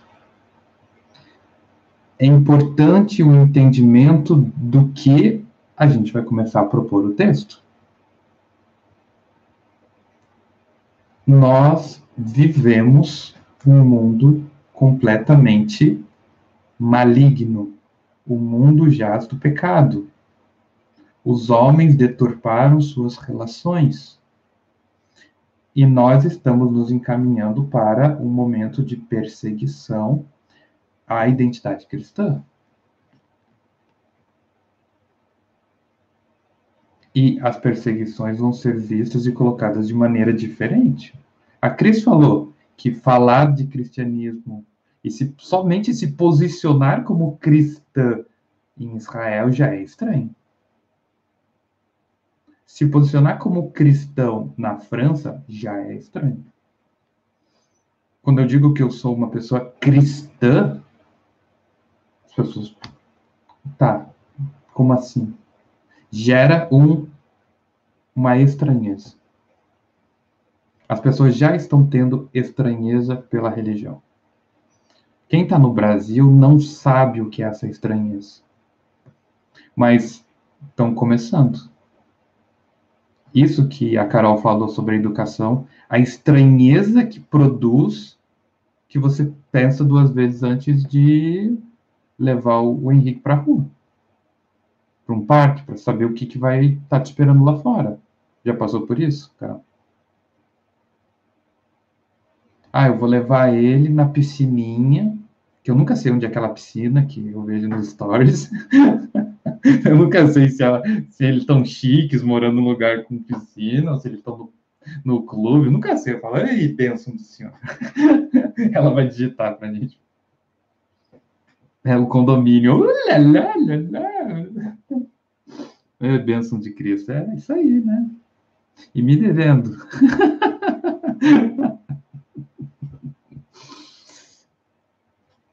Você leva ele para piscininha já gera um desconforto, não é? Já gera uma estranheza, já gera uma preocupação que antes não havia.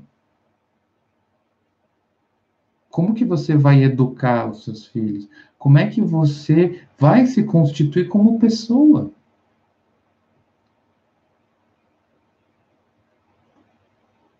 Lembra que eu falei que Tiago falece em 62, Pedro em 65, Paulo em 67, Jerusalém é completamente destruído em 70. Pensa que quem está lendo essa carta provavelmente deve estar tá lendo entre 64, antes da morte de Pedro, ou depois da morte de Pedro. Pensa a pessoa falando, puxa, Tiago, o cabeça da igreja de Jerusalém, morreu. Pedro, o líder de Roma, morreu. Paulo, o erudita de Roma, preso e com data marcada para morrer. Jerusalém está sitiada pelos romanos e toda a região da Judéia está pegando fogo e sendo dizimada pelas legiões romanas. E aí, pouco tempo depois, Paulo é, é no caso, não é esquartejado, né, porque não tinha todos os pedaços dele, mas ele é, como que é, decapitado. E pouco tempo depois você ouve que Jerusalém foi completamente destruída. E que o templo foi destruído pelos romanos. E aí? Como é que você imagina a pessoa diante dessa realidade? Ai, Maura, é um pouco estranho para mim pensar essa realidade. Ah, pensa aquela igreja que você admira foi destruída. No caso, a primeira igreja batista de Curitiba. Entrou um monte de gente na igreja revoltada, quebrou tudo, tacou fogo e a, e a igreja foi destruída. Como é que você fica? Estão perseguindo o cristão na rua e batendo. Queimaram a maior igreja que tem. E aí, como é que você vai se sentir?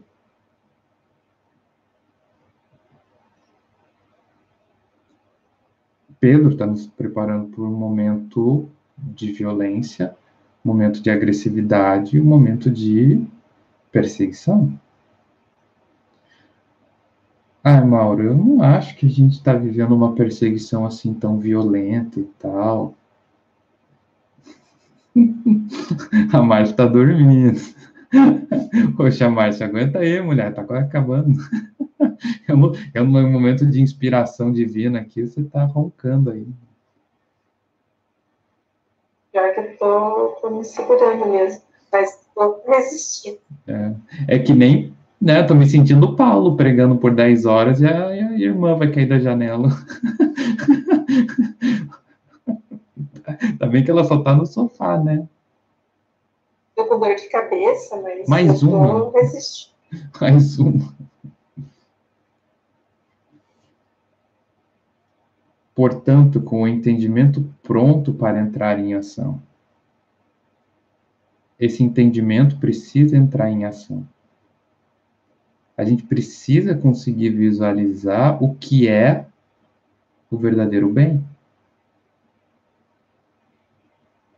Ah, o amor. Acho que ninguém tem dúvida que o amor é do bem. Mas como é que fala o que é o amor? Alegria, as pessoas não sabem dizer mais o que é alegria. Paz, não sabem mais dizer o que é. Eu fui numa palestra terça, e sério, estava um terapeuta falando, não, porque daqui uns anos as pessoas vão poder escolher o próprio sexo. Cara, eu fiquei tipo, meu Deus do céu.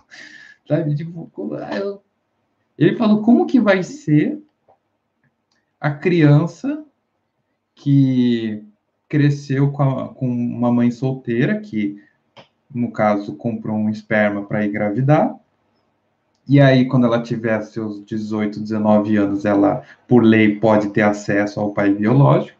E aí ela chega para descobrir o pai biológico e descobre que é uma mulher. Porque o pai mudou de sexo. E agora é uma mulher.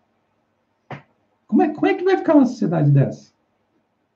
Quais são os desafios que estão se propondo para uma sociedade que quer escolher o sexo. Uma sociedade que não aceita o limite biológico, uma sociedade que não aceita as realidades. A gente acha que consegue domar o mundo com a ciência.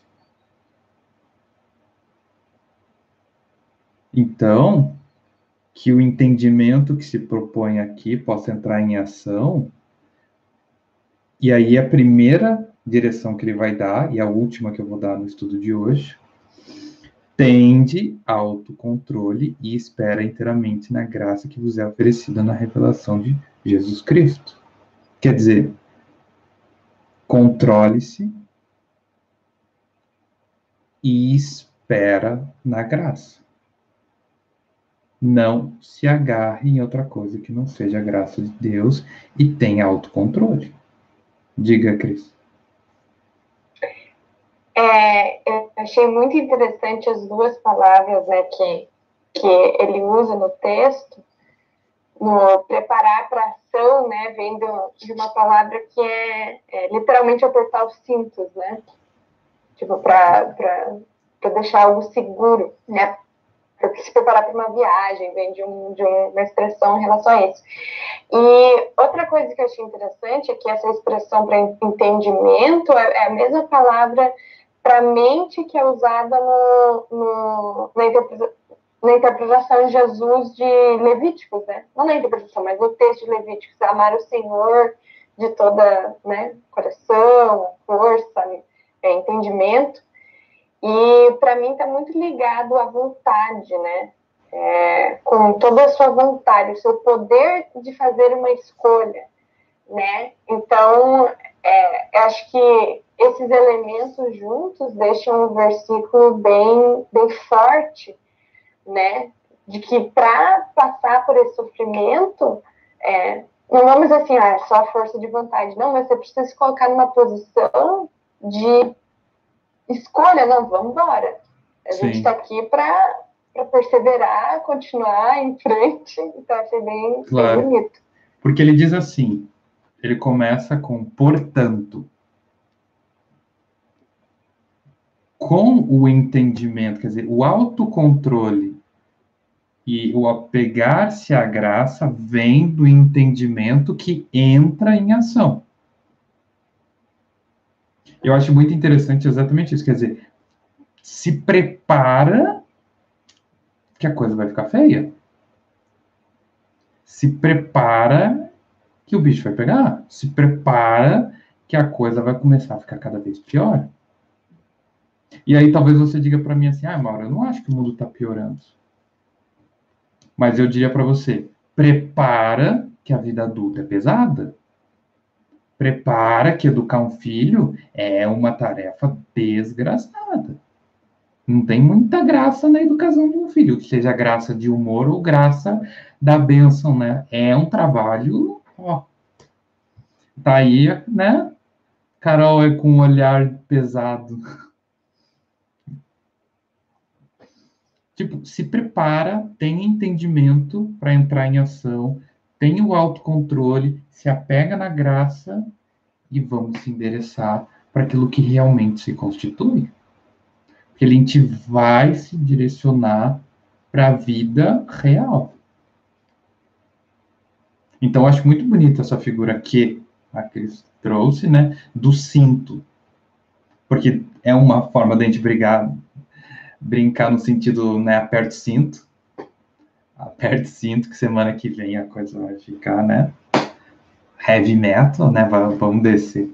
Mas aperta o cinto no sentido de firma o colete, sabe? Esteja preparado, porque a jornada ela vai ser dura.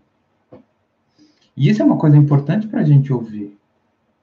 Agora que terminou a apresentação de Pedro, ele vai falar: meu amigo, se prepara, porque o desafio do cristão é um desafio muito pesado. Se prepara que aquilo que a gente vai se colocar aqui é pesado.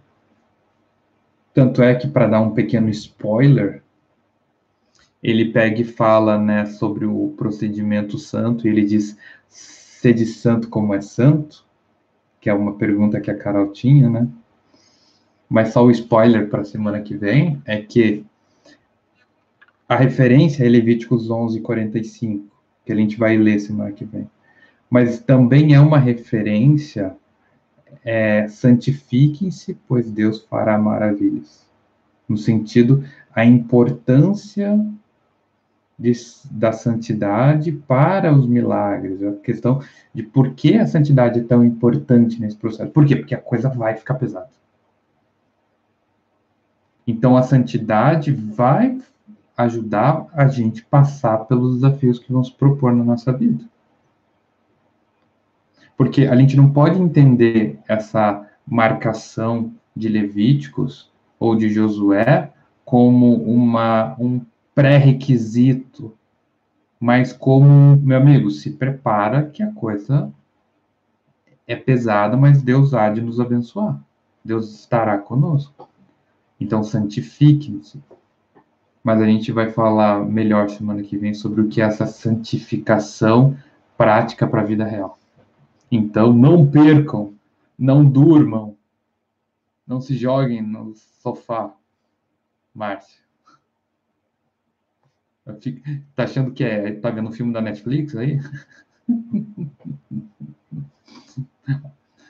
Perguntas, dúvidas, questões? Diga, Cris.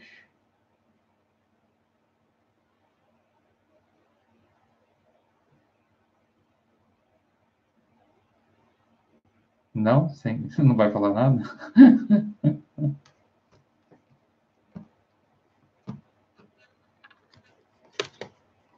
Oi? Oi.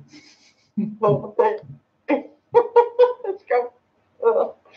é, uma coisa que eu uh, achei bem interessante, até é o link que, que ele faz com o fato de que os, os os profetas se dedicaram a entender né, o tempo e a questão que você levantou do tempo, né, que Deus não revelou para eles o tempo.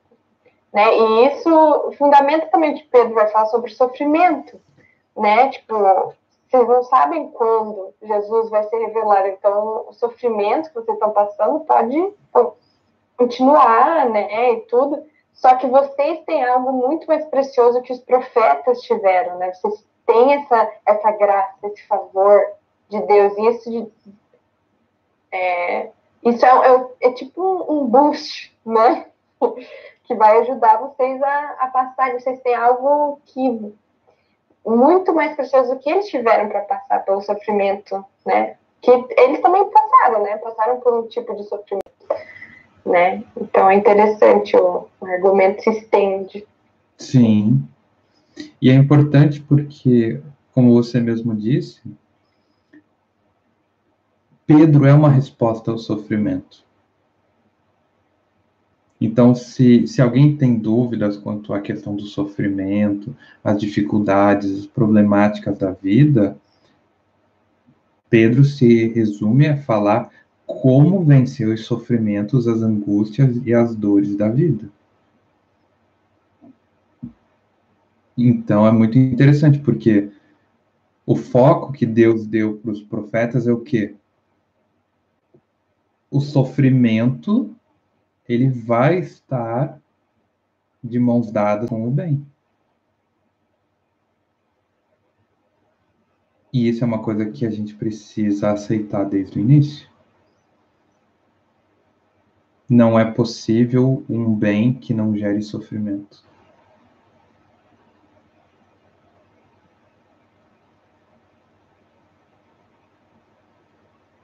Mas eu explico melhor isso semana que vem. Vou anotar aqui para falar disso. Mais alguém tem perguntas?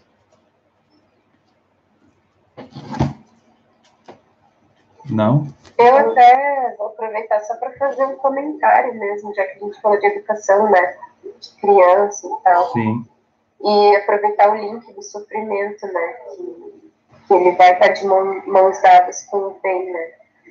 É muito engraçado, assim, porque depois que eu me vi mãe, eu nunca imaginei, assim, chegar ao ponto de entrar em conflito com a minha própria mãe, que era referência de uma super mãe, da melhor mãe do mundo, que, sabe, tipo, me criou com tanto carinho, tanto amor, tipo, nunca imaginei ter esse tipo de conflito, sabe, na educação do meu filho. É... Então, assim, você até pensa, às vezes, da mãe enfrentando o mundo, né? Tipo, a vizinha lá, que fala que você não deve fazer isso com seu filho, porque você... isso acontece também. Mas o que, que é a vizinha falar, né? Quando você tem a tua mãe falando para você, né? Então, imagina o peso disso, assim, para você que é mãe, ter que confrontar a tua mãe, porque ele é o teu filho, e, enfim, é, isso tudo é um estresse muito grande, assim, são pessoas que se levantam que você nunca imaginou que você entraria em conflito em prol da educação do teu filho. E outra questão, assim, que, que, que também, né, é bem, é, que me traz terror, assim, é a gente ter todo esse cuidado com a educação dele, né, com os princípios que a gente passa para ele, a gente realmente deseja que ele seja luz, né, no mundo. E aí vem essa questão dele sofrer, né, tipo, que... Porque aí você vê todas as mães fazendo totalmente o contrário, assim, e você fala, caraca, que, que pessoinha vai ser essa, né? Tipo, Sim. meu Deus, que mundo que eu tô soltando essa, esse ser tão valoroso, né? Tão, tão precioso, né? Exatamente. E assim, eu lembro que você estava falando disso, e eu tive um spoiler sobre o momento que eu me tornar pai eu estava conversando com a minha mãe, né? E aí estava falando sobre a educação de filhos, sobre um, amigo, não sei o que e tal. E daí a minha mãe soltou uma frase assim: É, Mauro, mas vai se preparando, porque o que os pais criam e fazem, os, os avós estragam. Eu respirei aquele, né, aquele, aquele um microsegundo que você tem, né? Olhei para minha mãe e falei: Mãe, se você quiser estragar o meu filho, você não vai ter acesso a ele. Cara, foi tipo: a minha mãe olhou com uma cara. Nem vem. Se você quiser estragar, tu vai levar na cara. Não é porque tu é minha mãe que eu não vou dar na cara.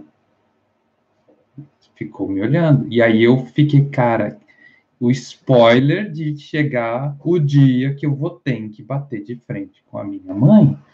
E eu também tenho uma relação muito profunda com a minha mãe, no sentido da melhor mãe do mundo. Tenho um amor muito profundo com a minha mãe. E aí olhar ela e falar, mano, eu tenho que olhar e dizer, para com essa porra, eu tenho que brigar com as pessoas que eu amo. Então, assim, eu imagino o pouco, né, que deve ser essa constância na vida da Carol e do Gui. Porque não é a, a vizinha, a vizinha, nossa, para mandar a vizinha se ferrar para mim é um minuto. A Carol sabe, eu vi falando, ah, manda merda. nossa, sabe, eu tenho ficado bem mais, mas como é que você fala isso para quem você ama? Para quem você tem respeito, para quem você admira. Então, assim, é pesado? e pensar que isso vai começar a se estender para tudo na vida. E aí, assim, o bem e o sofrimento andam de mãos dadas. De tal maneira de que quanto mais bem você quer, mais sofrimento você vai atrair para sua vida. Eu quero o bem de ser um profissional de sucesso e ter uma carreira e um legado. Tu vai sofrer. Quanto tempo de estudo? Quanto tempo de dedicação? Quanto tempo de trabalho? Porque todo mundo aqui concorda que você construir algo que vai constituir dinheiro e possibilidade para sua família e para você. Eu, que eu não estou sendo machista, eu acredito que as mulheres também têm isso. As mulheres também querem fazer o papel de poder abençoar a família financeiramente. Eu, quando eu digo assim, ah, eu quero poder prover para minha família, não é que eu quero casar com a mulher que vai ser dona de casa. Não. Mas se der um problema e ela tiver que ficar em casa, eu consigo bancar tudo. No sentido de que eu amo a minha família, que eu ainda não a tenho. E eu acredito que isso passa no coração de todo mundo aqui. Estava cortando com a Carol, ela fala disso, como é o sentimento de lidar com, por exemplo, finanças e a posição que a gente assume diante das finanças. Não é que a gente quer ficar bel-estar, ah, nossa, como isso aqui é gostoso. Não, a gente tem uma posição de ser contribuidor e fazer parte. Então, semana que vem vai ser bem rico, bem interessante. Não perco. Então é isso. Estou encerrando a gravação e a gente continua semana que vem para continuar com o nosso Pedrão. Então é isso, gente. Deus abençoe a todos e até semana que vem.